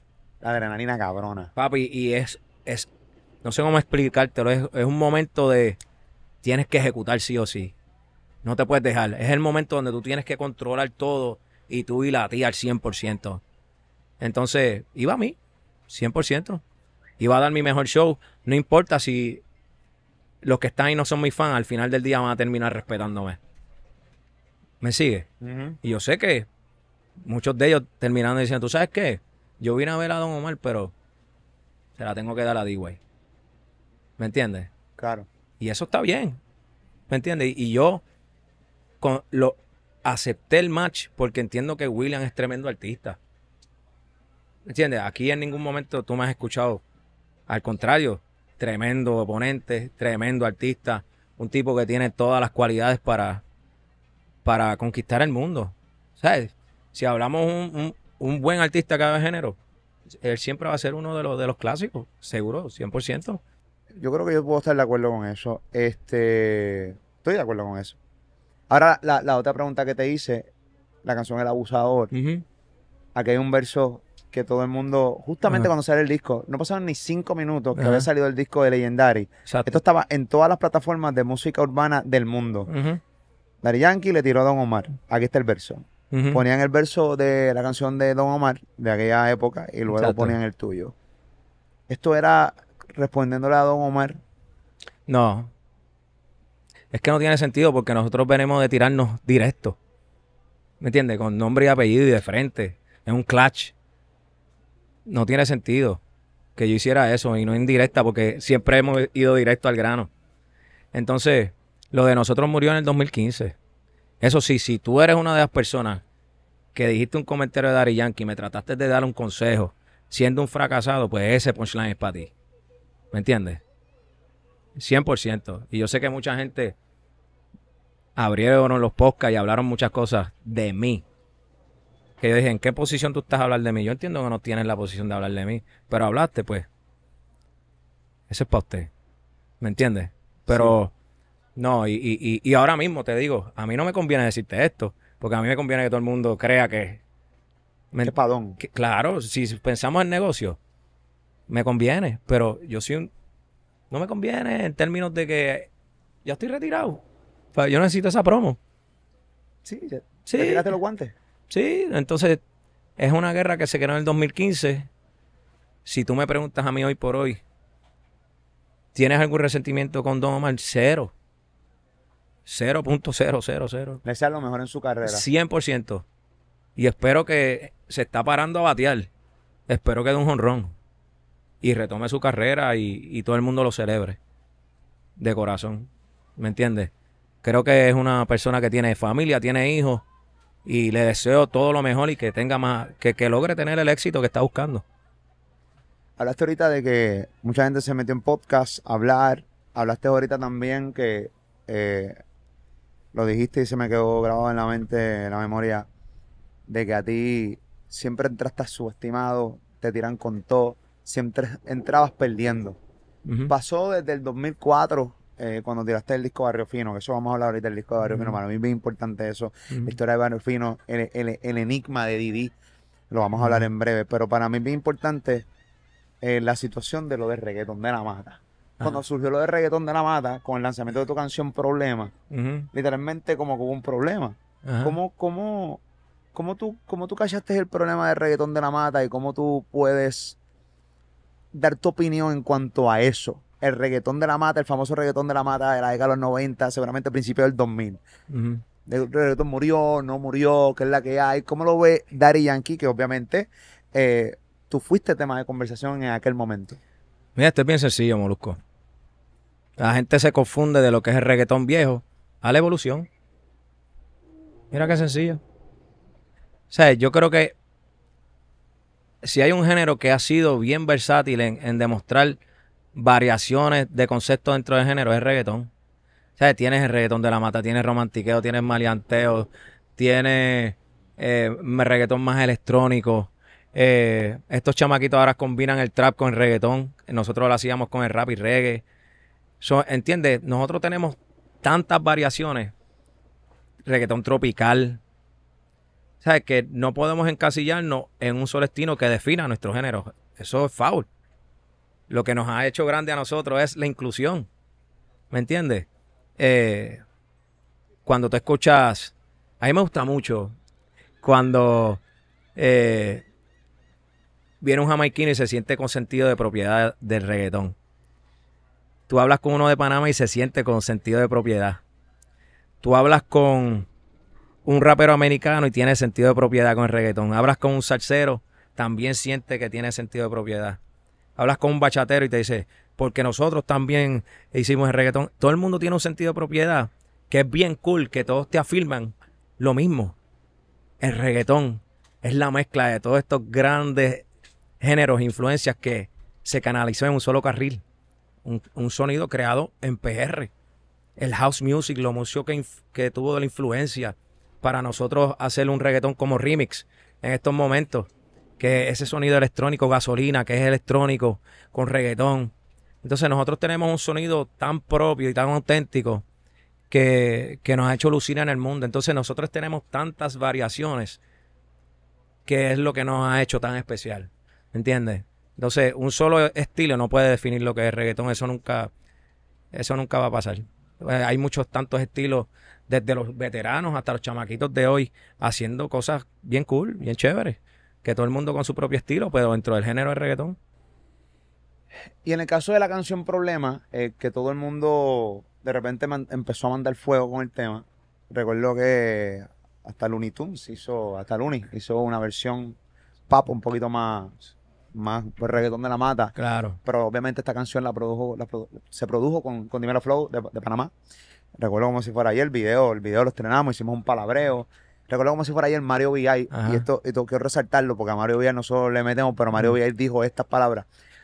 Vamos a ver un año después lo que, lo que, lo que va a pasar con este tema. Y Mario VI realmente, literalmente, y tengo que resaltarlo aquí en, en- en esta entrevista contigo, él pro- pro- pronosticó el éxito de Problemas, pero mucha gente no pronosticó ese éxito, mucha gente te tirotearon con ese éxito, te metieron en el piso con ese éxito y tú mantuviste un silencio, cabrón, como tú dices, voy a usar una palabra tuya, una templanza, cabrona. Y, y- qué pasó con Problemas, los números de Problemas? Logramos tener un billón de streaming con problemas. Wow. Eh, eh, el problema se convirtió en un problema para los que le tiraron la mala. Ok. Eh, y fue una celebración al final del día. Es como te digo, mira, yo confronto mucho con mis temas el cambio.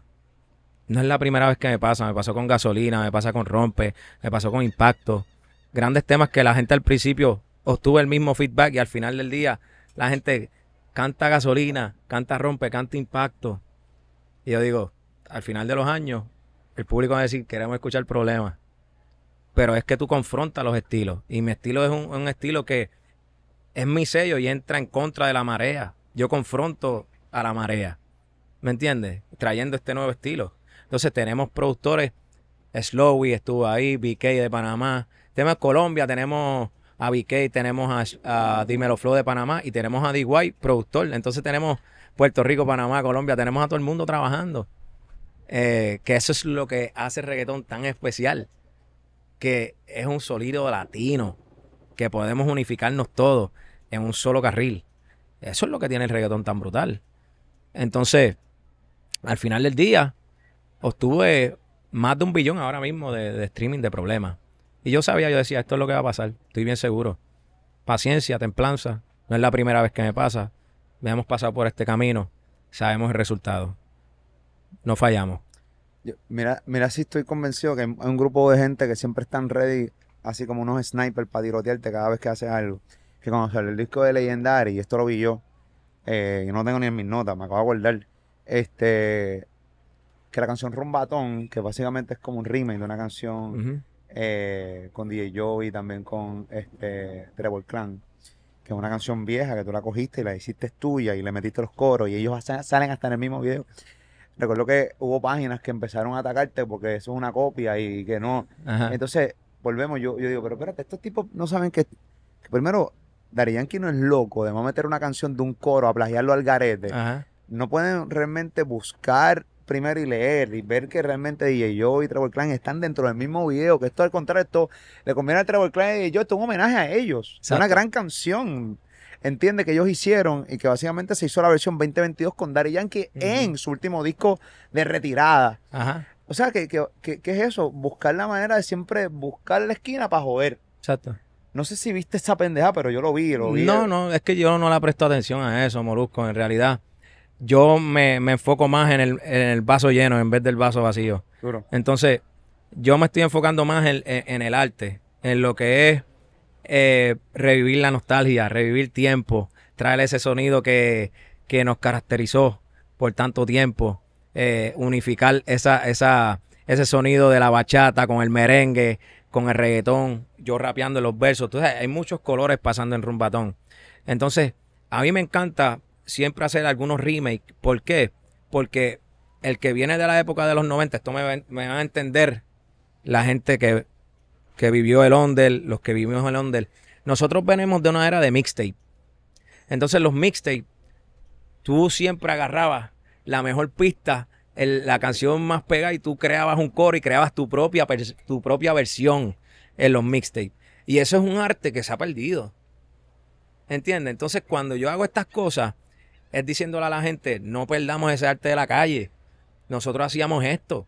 ¿Me entiendes? En la calle, los mixtapes, venía la canción y la pista nos pegaba y creamos nuestra versión. ¿Me sigue? O hacíamos un clásico de algo que pegó en- en los 60, en los 70 y, y tra- y lo traíamos para la calle, para el reggae o para el rap. Eso pasaba a menudo. Cuando vino el- el- la era digital, pues se fue perdiendo. Entonces, yo recuerdo que Adela hacía eso mucho. Y a Adela lo atacaban mucho. Y yo le decía a Adela, es que la gente no entiende que tú estás haciendo esto por el arte del mixtape y de que nosotros nos criamos de esta manera. Eso es, es bien importante educar.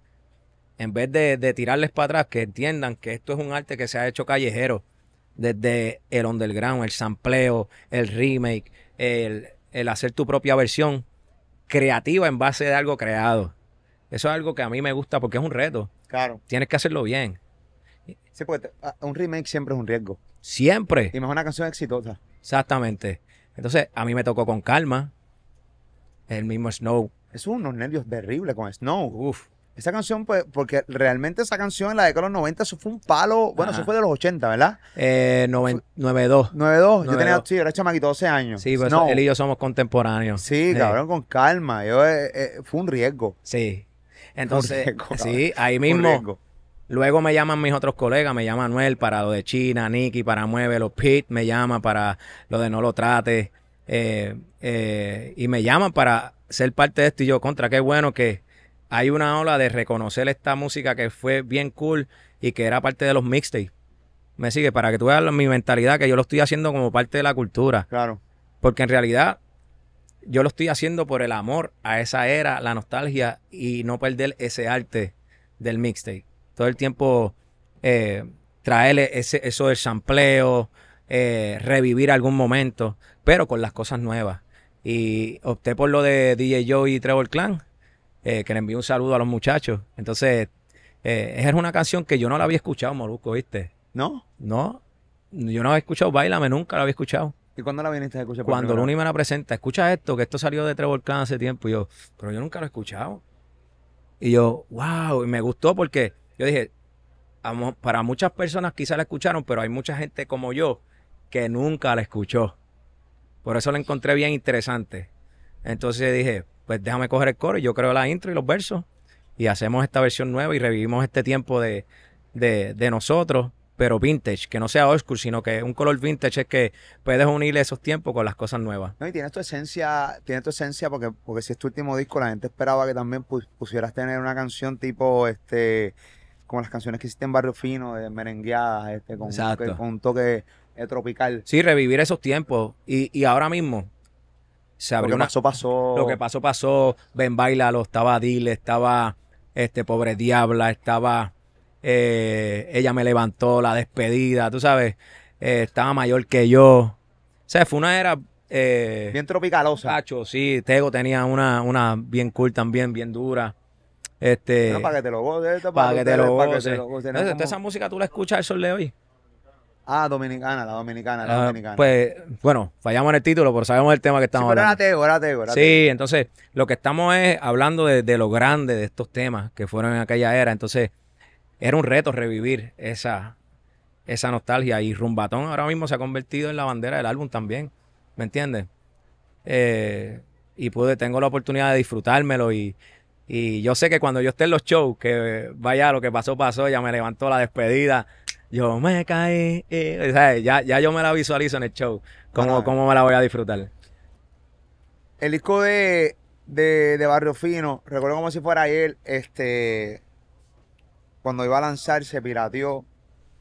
Recuerdo escuchar tu retiro, el Bayou de Ganter y Funky, un programa mañanero que había aquí en Puerto Rico, que existe todavía, pero en la Mega se llama El. Circo. Tú saliste anunciando tu retiro porque te habían pirateado el disco. Ajá, Recuerdo como si fuera ayer que tú diste, anunciaste tu retiro. 100%. Yo, yo pensé que era como un truco publicitario para darle fuerza al, al disco. Resulta que no era así. No, era así. Eh, cuéntame ese momento, trata de revivir ese momento en el 2004 cuando te piratean Barrio Fino y, y, y qué tú pensabas hacer. O sea, ¿te ibas a retirar a hacer qué? Eh, pues yo tomo la decisión porque ahí la industria está pasando un momento interesante cuando em- empieza lo digital, empieza Napster, empiezan estos cambios de la industria que Pirateo. el pirateo masivo. Entonces yo estoy diciendo, tenía todos los ahorros ahí apostados. Entonces el gallo jugaba ahí. Entonces yo dije, se me fueron todos los ahorros aquí, no hay manera de recuperar esto. Papi, yo estaba frustrado, lloraba, decía, ¿qué está pasando con esto? Papi, se me fue la vida aquí. Y para mí era bien personal porque yo tengo un testimonio de vida que, obviamente esta no es la plataforma, pero mano, yo, yo, yo tuve una reivindicación bien chévere en mi vida. Y, y la música me salvó la vida. Y yo dije, papi, yo no vuelvo para atrás nunca en mi vida. Y cuando tú tienes esas situaciones, tú dices, te vienen los más grandes retos. Cuando tú quieres dar un paso y estar, papi, firme y no hacer nada mal, ni volver atrás, ni volver para la calle, cero. Entonces yo dije, diatre, nuevamente me... Yo dije, wow, me está llamando el pasado. No me quiere soltar. Y yo pendiente, yo dije, Dios, yo hice una promesa, yo no vuelvo para atrás. Entonces yo dije, ¿me voy a meter a estudiar? me voy a meter a estudiar. dije, voy a estudiar, lo voy a hacer bien. Me apunto, voy para Sagrado. Digo, ¿tú sabes qué? Sí. Yo dije. Estudiar a la universidad. Yo dije, voy para contabilidad porque yo hice un grado asociado en contabilidad en el Instituto Universal. Entonces, de administración de empresas. Entonces yo dije, eso me ayudó mucho también en, la parte empresarial eh, en mi carrera. Entonces, eh, estoy, estoy, ¿se escucha ahora? Ok. Cuando estoy, eh, hago todo el papeleo, cojo los papeles, voy para la universidad, dije, voy a estudiar contabilidad, que yo creo que yo puedo hacer esto. Me llaman como a las dos semanas y me dicen, digo, ¿qué tú estás haciendo? Pues mira, me estoy apuntando aquí para, voy para la universidad, voy a estudiar ahora contabilidad. Y me dicen, para un momento, haz números. ¿Y yo por qué? Muchachos, has vendido 200 mil copias en dos semanas. Muchachos, yo he dado un brinco. ¿Y tú no sabías? No, no, cero. Tú te desconectaste simplemente del disco, tú no quieres saber nada. 100%. Que sea lo que Dios quiera, tíralo ahí, véndelo, pero no, es que yo lo, yo lo di. Yo lo di por perdido. Eso es lo que quiero que entienda. Yo lo di por perdido. Dije, ok, vamos a ejecutar y vamos a un nuevo carril. Yo rápido me estoy moviendo. Dije, ok, ya pasé. Pam, pam. Sacude los hombros y vamos por encima. Esto es lo que hay que hacer. Pues yo tengo familia, tengo hijos. No es un artista que déjame tirarme para atrás. No, yo tengo unos niños que tengo que mantener y tengo a mi esposa. Tengo viles. Entonces, vamos por encima. Cuando veo que me llaman como a las dos semanas, me dicen, has vendido 200 mil copias. Yo, ¿cómo? Entonces, papi, yo rápido hice la matemática. Dice, wow, yo estoy ganando, esto, porque el Barrio Fino fue un fenómeno en términos empresariales y en términos culturales, musicales. Pero para mí, rápido, yo saqué los números y dije, 2 por 6. 1.2 rápido. Y dije, wow. Papi, yo... Ya tú tenías 1.2 en tu bolsillo. Ya, del saque. Yo dije, Dios mío, ¿qué es esto? Y la profesora, eh, ah, ahí como yo, papi, pam, para la universidad, sacar los papeles, olvídate de eso. Pam, pam, empieza a seguir, a sacar números. ¿Y cómo vamos? Mira, a mí me dio una emoción. Y yo dije, hacho, la obediencia paga. Tuve los resultados de la obediencia. ¿200 mil dónde? ¿Aquí en Puerto Rico o en el overall? Eh, no, 200 mil en Puerto Rico. No, Barrio Fino terminó vendiendo tres puntos y pico de millones. Entonces, ¿Y seis pesos eran tuyos? Seis dólares son míos, la, se echaba la calculadora. ¡Wow! Explota la calculadora para el carajo a la universidad. Vendió más de 3 millones. Vendió más de 3 millones. Wow. Sí, no, papi, eso fue increíble la historia. Entonces la gente decía, por eso es que la historia de Dari Yankee está bien marcada dentro de la cultura musical y también el agente de cambio que entró a cambiar el juego porque fue este chamaquito de un caserío 100% independiente y es dueño de este máster. Él solo. Papi, la industria me empezó a estudiar. ¿Qué hizo este chamaco? ¿Cómo lo logró? ¿Me entiendes? ¿Cómo es que este chamaquito pudo hacer este cambio? Te odiaban muchos del género. ¿Ah? Te odiaban en aquella época muchos del género. Sí, muchísimo. Muchísimo, porque a mí me llegó el éxito siendo un veterano. Entonces mi visión era cultural, empresarial, y no era una visión artística como la de ellos. Me odiaban por celos artísticos. Y yo podía entender que muchos de ellos al principio eran rookies dentro de la industria. ¿Me entiendes? Llevan tres, cuatro años. Ellos me veían con celos artísticos y con pura envidia. yo lo veía de otra manera. Yo vi una visión mundial. Entonces, yo lo puedo entender. Tampoco, lo, o sea, no, no lo tomé personal. Yo puedo entender la posición de cada cual. Y cuando yo estoy viendo esto ya, que estos barrios finos cambia la música, establece un género a nivel mundial.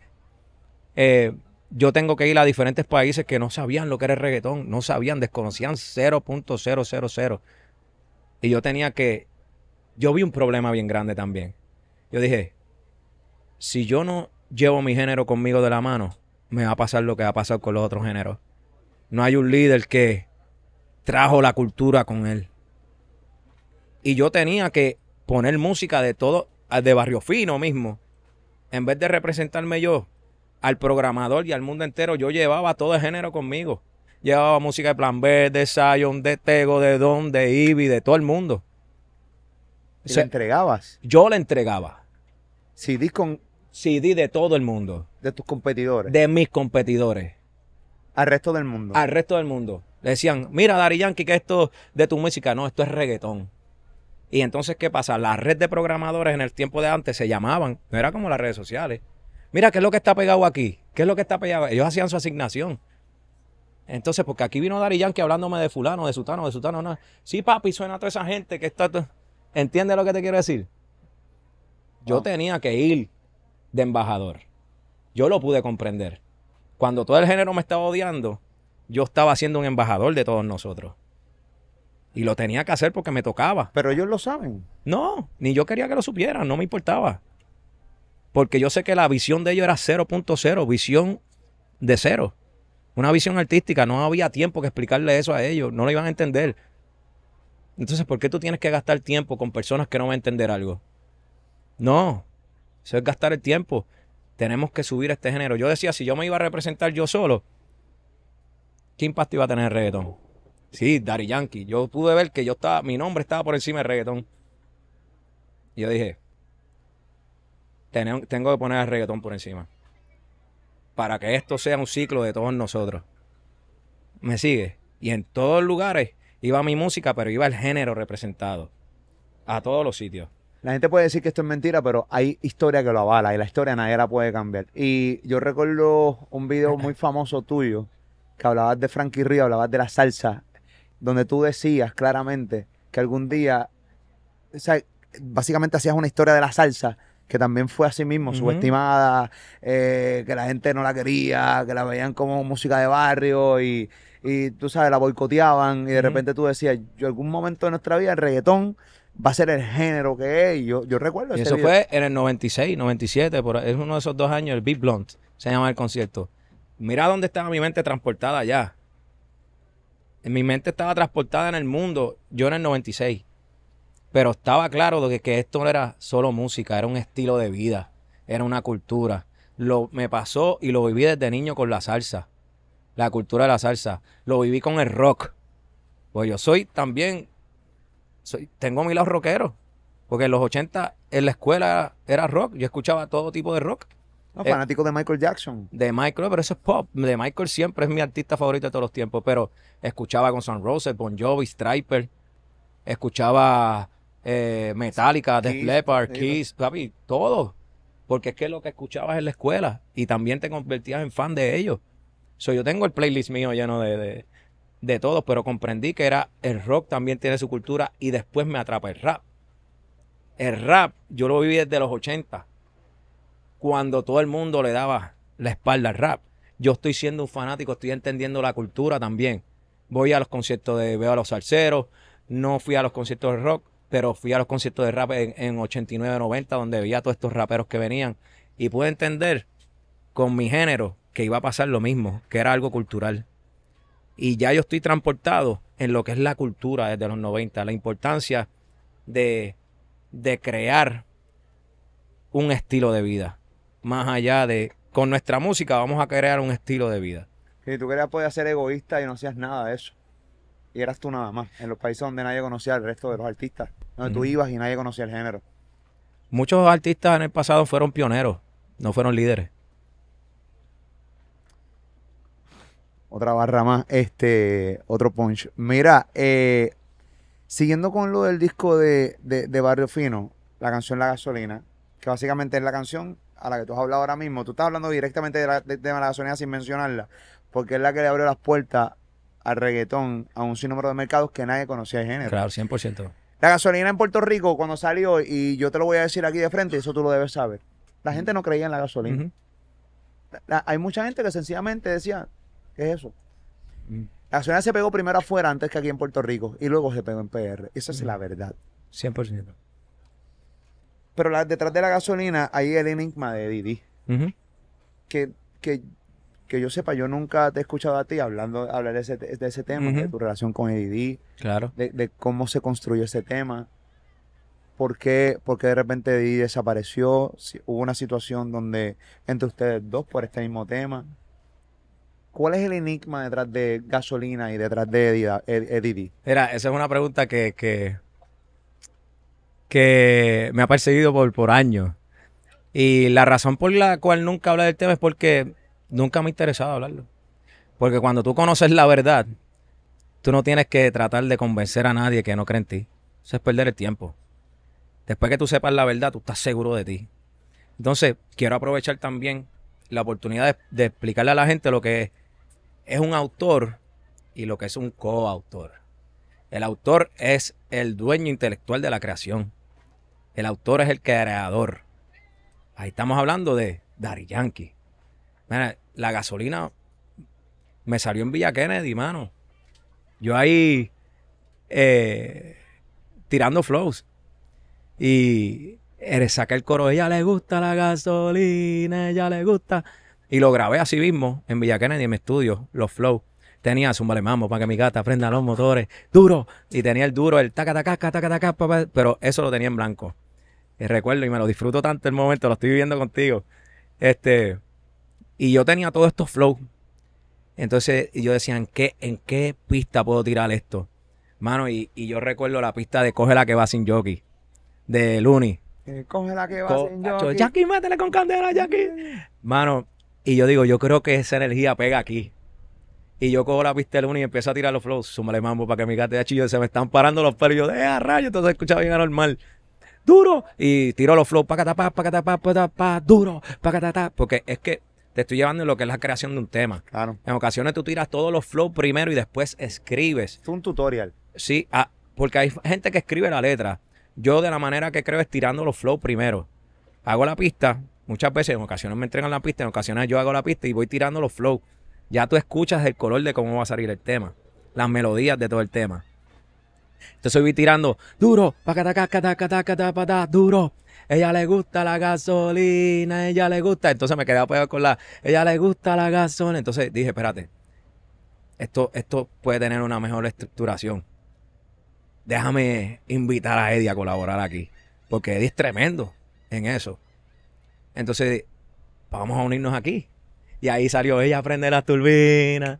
Y, No y, Nacho, y, y, te- tenía el coro yo, ella le gusta la gas. Y él dijo, no, papi, yo creo que si te contesta una muchacha va a ser más duro. Ahí ya vamos a Glory. ¿Me entiendes? Ahí es que te estoy diciendo cómo se va estructurando el tema. Entonces, busca, hicimos el coro, hicimos los versos. Entonces yo decía, falta algo todavía. Eh, dentro del tema. Y ahí fue que yo, ¡pam! paré la pista y salí. Tenemos tú y yo algo pendiente. Tú me debes algo y no. Ahí yo creé ese, ese bridge. ¿Me entiendes? Entonces, después el tema cogió, ¿sabes? Grabo el tema dentro de la pista de coger que va sin jockey. Entonces, para que tú entiendas lo que es el autor y el colaborador. Eh, entonces, siguiente paso, llamar a Looney. ¿Me entiendes? Me siento con Looney Tunes. Y yo les voy explicando a Tunes, le voy tirando la melodía. Tan, can, can, can, can, can, can, can, can, can, can, can, can, can. Y yo le estoy tarareando la, la tú melodía. todo lo tenías aquí No, adentro. papi, yo tenía todo en la mente. Y yo, tan, can, can, can, can, can, can. Mano, Tunes me calqueó exactamente lo que yo le estaba diciendo. Ahí. Después de que él hizo eso, eh, Tunes siguió solo la pista, ¿me entiendes? Y yo al lado de él, esto se oye bien, esto pero se- siguió desarrollando Looney Tunes. Para que tú veas lo que es el trabajo en equipo. Nuevamente te digo, ¿me sigue?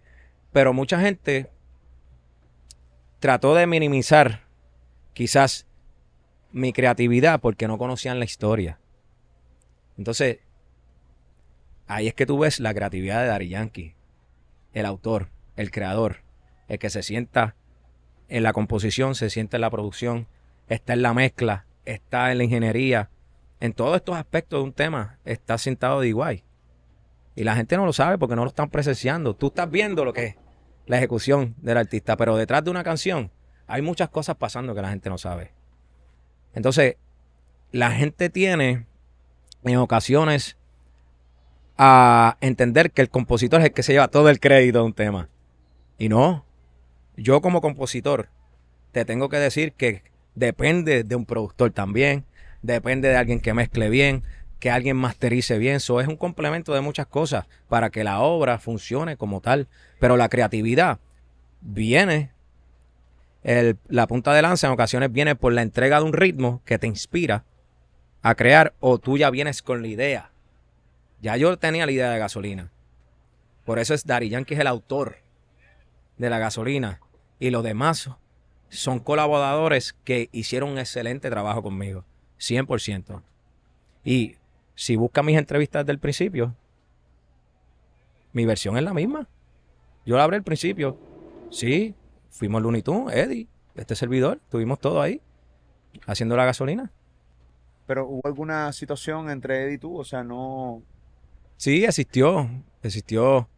Eh, en los tiempos de antes, mira, nosotros trabajamos por palabras, intercambio. No, no, Papi, cuando sale Barrio Fino, yo no entiendo nada del negocio. Estás hablando de un chamaquito un caserío que lo que sabe es lo que aprendió viendo a Playero y esta gente que es págame por copia, cuádrame y ya. Yo tengo que aprender con la industria. Entonces estás hablando de un chamaquito que tiene que seguir eh, orientándose. Entonces, cuando explota Barrio Fino, teníamos negocios de, de, intercambio, tenía esos negocios de intercambio con Eddie de, mira Eddie, yo colaboras conmigo y yo te, mira, te tiran estos temas. Eh, tiré un tema con el que se llama Taladro. Eh, tiré una, este, eh, donde hubo fuego, cenizas quedan, un tema bien cool. también escribí un tema que la gente no sabe. No sé si te acuerdas de, de Quítate tú para ponerme yo. Vamos a ver aquí quién es quién, después no diga. Los y cinco. ¿Eso lo escribiste tú? Son coro escrito por Daddy Yankee. Yo no sabía. Nadie sabe. ¿Me interesó a mí hablar de eso alguna vez? Nunca. Porque es que yo sé lo que yo doy musicalmente hablando. ¿Me, sigue? Y ese coro fue interpretado por todo el mundo. Gran. Y la gente no sabe. Se quedan por cien, claro. Claro, es un tema que, que, Un coro que yo escribí para que Don Omar lo interpretaron en aquel momento. Y Don no salió por X y razón, entonces lo que, todo el mundo lo cantó. Pero si tú escuchas, son mis tonos, mi flow. Es más, escucha, este, salte el medio chapulao, te metiste al sitio equivocado. Aquí mandó yo. ¿Me entiendes? Están los flow. ¿Me entiendes? Entonces, así fue que nació. Entonces, cuando sale Barrio Fino, mano, explotó tanto que todo el mundo me cambió el negocio. Claro. Mano, todo el mundo cambió, se olvidó todo el mundo, le dio amnesia a todo el mundo. De negocio de palabras, no habían afirmado. Nada. Y empezaron a llegar los abogados. Los abogados, ahí es que se mete la industria. Y yo tengo que aprender sobre la marcha lo que es la industria. Aprender lo que es abogado y... Eh, cuando Eddie me dice, yo quiero tanto, quiero esto ahora, pues mira, ¿tú sabes qué?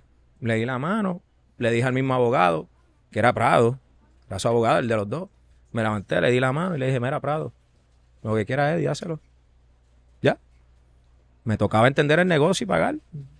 Yo sé que ya de ese punto en adelante yo dije, esto no es un negocio de, de hombría y de palabras, es de blanco y negro. ¿Me entiendes? Lo pude aprender ahí. Y sucesivamente me siguió pasando con otros productores que hicieron arreglos Después reclamaban que eran productores y yo decía, Dios mío. El mismo Looney. Looney me cambió el negocio. y hoy por hoy trabajamos juntos para que tú veas. ¿Me entiendes? Para que tú veas lo que es la madurez de, conocer el negocio y, y la veteranía y no tomar nada personal. En aquel momento, Luni entendía que era eso. Está bien, nos hay adelante. chamaquitos también. Nene, nene, ¿me entiendes lo que te quiero decir? Y con esto, papi, mira como la camaradería que yo tengo con Luni hoy por hoy. Y nos reímos de eso. Mira, Luni, ya lo te acuerdas. cabrón, me cambiaste el negocio de barrio fino, cante, cabrón. Hacho, nos reímos un montón y no, no, chacho, si tú vendiste. Y yo le decía, pero Luni está bien, yo vendí, pero teníamos un negocio. Yo le decía, este, si yo voy a tu casa, por ejemplo, y yo te digo, Luni, me fue mal en Barrio Fino, me escocoté, por favor, devuélveme todo el dinero que te di. ¿Qué iba a pasar? Tú sabes. ¿Qué diría una persona? No, papi, el negocio es un negocio. Eso no es problema mío. Ya, papi, lo que se trabajó, se trabajó. Pero así mismo, tampoco es problema tuyo cuando una persona se gana un montón. ¿Me sigue? Todo el mundo quiere ser parte de la ganancia, pero no de las pérdidas. ¿Me sigue? Y ahí es lo que yo me baso. Mantenga siempre su palabra. ¿Me sigue? Eso es todo. Pero lo puedo entender y al sol de hoy, mano, si tú me preguntas por Francisco Saldaña, que es Luni, papi, lo aprecio. Le mando un saludo. Siempre trabajamos en camaradería y aprendimos los dos sobre la marcha. Igualmente, yo llevo años sin, ver a Eddie. Pero si me preguntas, hay resentimiento cero. Ojalá y mañana, papi, él está anunciando su álbum no sé hace cuánto tiempo, pero si sale, espero que si algún día sale también, papi, rompa todos los récords de venta. No hay resentimiento con nadie. ¿Se te gustaría verlo en algún momento? Sí, Ya pasó por tantos años. eh. Mano, a mí me ha ido tan bien Molusco, brother. Papi, el- el- la travesía de Ari Yankee ha sido un viaje. Lo más que yo atesoro de mi carrera es el viaje. El viaje ha sido un viaje único y, y bien especial. Porque yo he tenido todo en contra. Desde el principio, desde que yo soy un nene. Desde mis 14 me están diciendo quítate, retírate. Usted lo que hace no sirve. Salte. Esto no es para ti me ponen los oficiales, me paran, me dicen, vas arrestado, tú cantas reggaetón. Yo estuve en un cuartel por cantar reggaetón. Me paran los caseríos, trancan los caseríos. Papi, nosotros tuvimos las peores. Pero, así mismo hoy por hoy, imagínate de que a mí me arresten por cantar y que me paren y un oficial me pida la firma hoy por hoy. Si tú viviste ambas épocas. ¿Me entiendes? Entonces, es- es- ha sido ex- excelente la travesía que, he tenido. Eso es lo que yo atesoro más de mi carrera. Cambiemos un poquito eh, la vuelta. Este, hablando un poquito de, otros temas. La, la situación entre J Balvin y Residente. Sé que era una persona que, hablando ahorita antes de empezar a grabar, literalmente yo les puedo confirmar que tú, a esta mierda, tú le, le picheas full. O sea, si estás pendiente de algunas cosas, pero obviamente la, la situación entre Residente y J Balvin, obviamente todo el mundo sabe. Ujú. El que no consume muchas redes sociales saben que Residente se montó un beat en una, en una Ujú. sesión de Bizarrap y le hizo una tiradera a, a J Balvin. eh, Daddy Yankee tiene alguna opinión al respecto en cuanto a esa situación. Mano, eh, yo siento que a Balvin le cayó un terremoto encima. Papi, tú sabes cuando le cae a alguien un terremoto encima y sobrevive alguien, sale un sobreviviente. Ah, estoy aquí. Porque se aprobó. ¿Me entiendes lo que te quiero decir? René le dio duro. Pero también Balvin, como artista, eh, sobrevivió, se aprobó. Es parte del género. ¿Me entiendes? El calibre de Balvin se puede demostrar, su grandeza. René pudo demostrar sus destrezas liricales. Y Bizarrap monetizó. Eh, ¿Qué te puedo decir?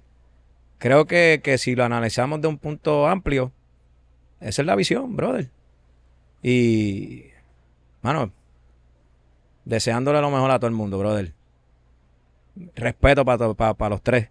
Pues los, los conozco a los tres, a compartir con él, tremendo chamaquito. René, hemos hablado de frente mil veces, muchas cosas eh, que diferimos, pero estamos de frente. Igualmente con Balvin, ¿me entiendes lo que te quiero decir? Pues, mano, respeto para los tres y que si en algún futuro ellos entienden que deban arreglar, pues amén. Que por cierto, hablando de Bizarrap, la gente pensaba que tú venías con una sesión con Bizarrap antes de tu retiro.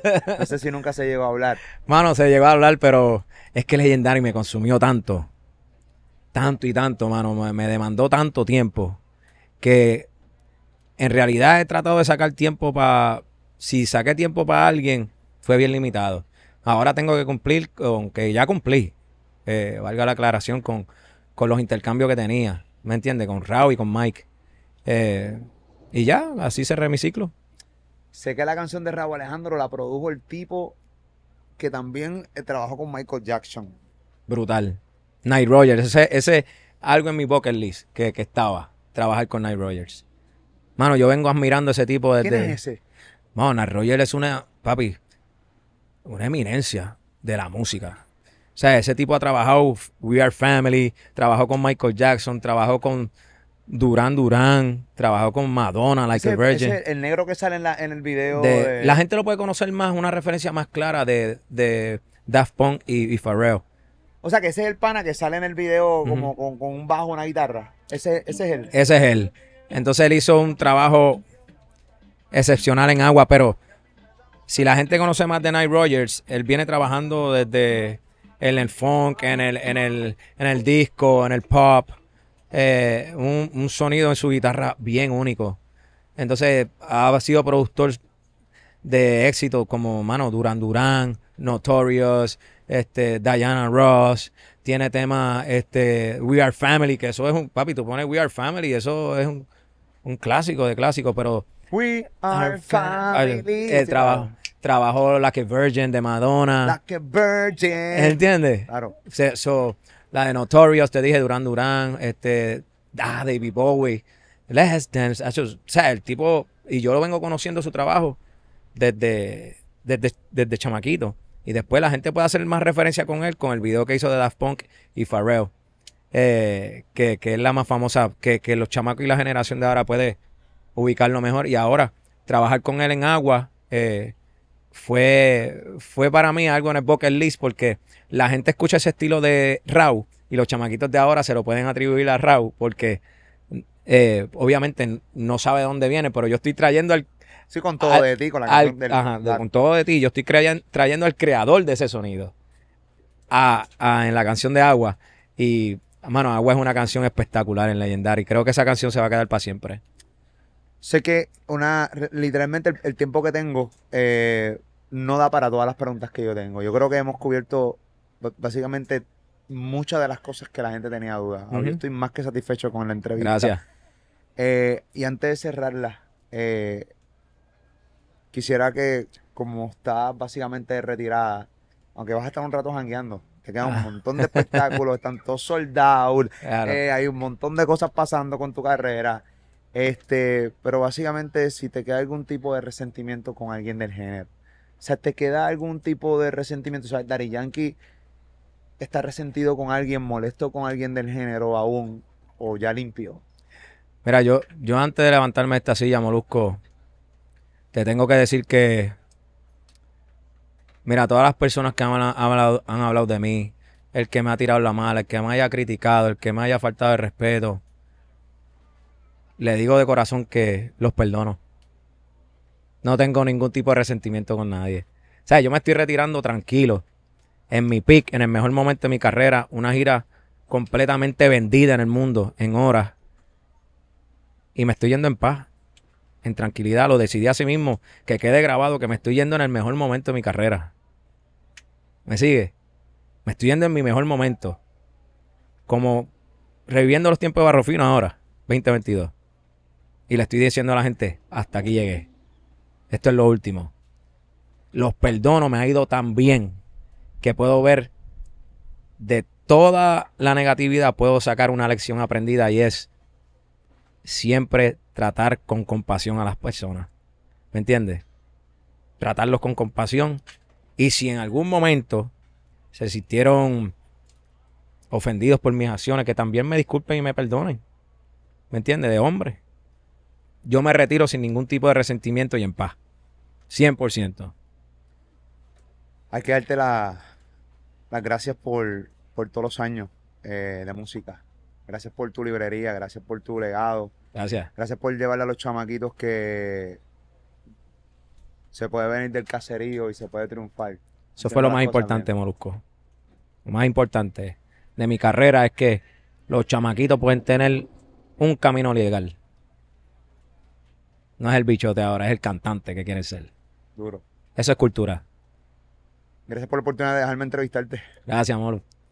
Se retira, papi. Diablo, Dari Yankee, puñeta. Y ahora, un aplauso a Dari Yankee, puñeta. y vamos a empezar tu retiro. Vamos para el agua, puñeta. Esa es la que hay. Dari Yankee. Ya.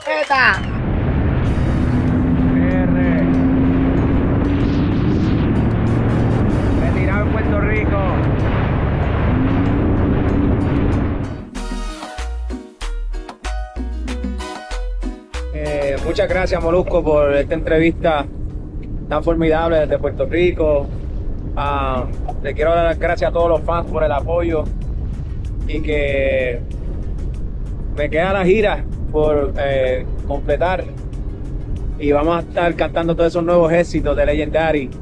Eh, remix, Rumbatón, por última vez, eh, para siempre, Bombón, Hot, Agua, eh, Pasatiempo. Eh, vamos a estar interpretando esos nuevos éxitos para todos ustedes. Hemos quitado otro puesto, chuleteado, va a ser parte de la gira.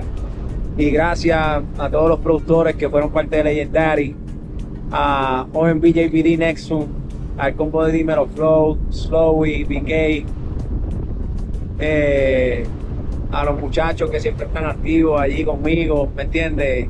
El Kile, Isaac, PC, eh, eh, en el cartel, a Code, a Pu, los quiero mucho, muchas gracias por ser parte de esto, ¿verdad? A todos los muchachos, al Esquí, Omi, eh, wow, no se me olvide de nadie. Big Brother, aquí te puedo enviar especial, especial saludos a Play Skills. Cierro con ustedes, muchachos, ¿verdad? Este, por vivirse el álbum 100%. Gracias, muchachos, lo aprecio mucho. Y a todos los featuring, las colaboraciones de esos eh, grandiosos artistas. Bad Bunny, gracias por ser parte del álbum, papá. Sabes que te aprecio mucho. Rau, Onagua, Nile Rogers, increíble. Little John, Bombón, ¿verdad? Que tiramos ahí con el Alfa de RD. Hot People, saludo, bro. Sech, para siempre, gran tema. Pasatiempo con Mike Towers, es una bestia. Gracias. Increíble, brother. Zona del perreo, la dura de las duras. Nati, Becky G. Todos los fans, a todos los productores, desde la vieja hasta la nueva, especialmente a mi socio Rafael Pina. Mucho respeto, siempre. Salud y vida, Elías de León también. Ray Lion, mucho respeto, papá. Hemos bajado mucho por la cultura. Así que, te aprecia, papá, siempre. Y a todos esos artistas, nunca es tarde para seguir adelante.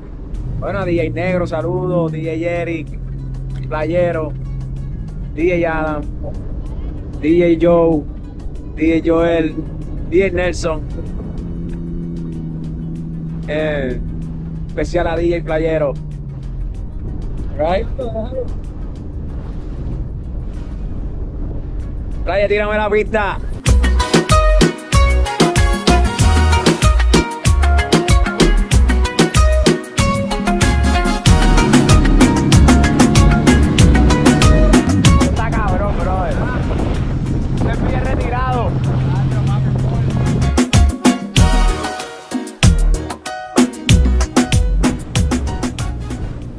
Gracias, Molusco, pa, por la entrevista. Toda la gente que le llegue. Este saludo de parte de Siquita de Ari Yankee. Muchas gracias por el apoyo a este servidor a través de toda su carrera. Se les quiere. Legendary, fuego, let's go.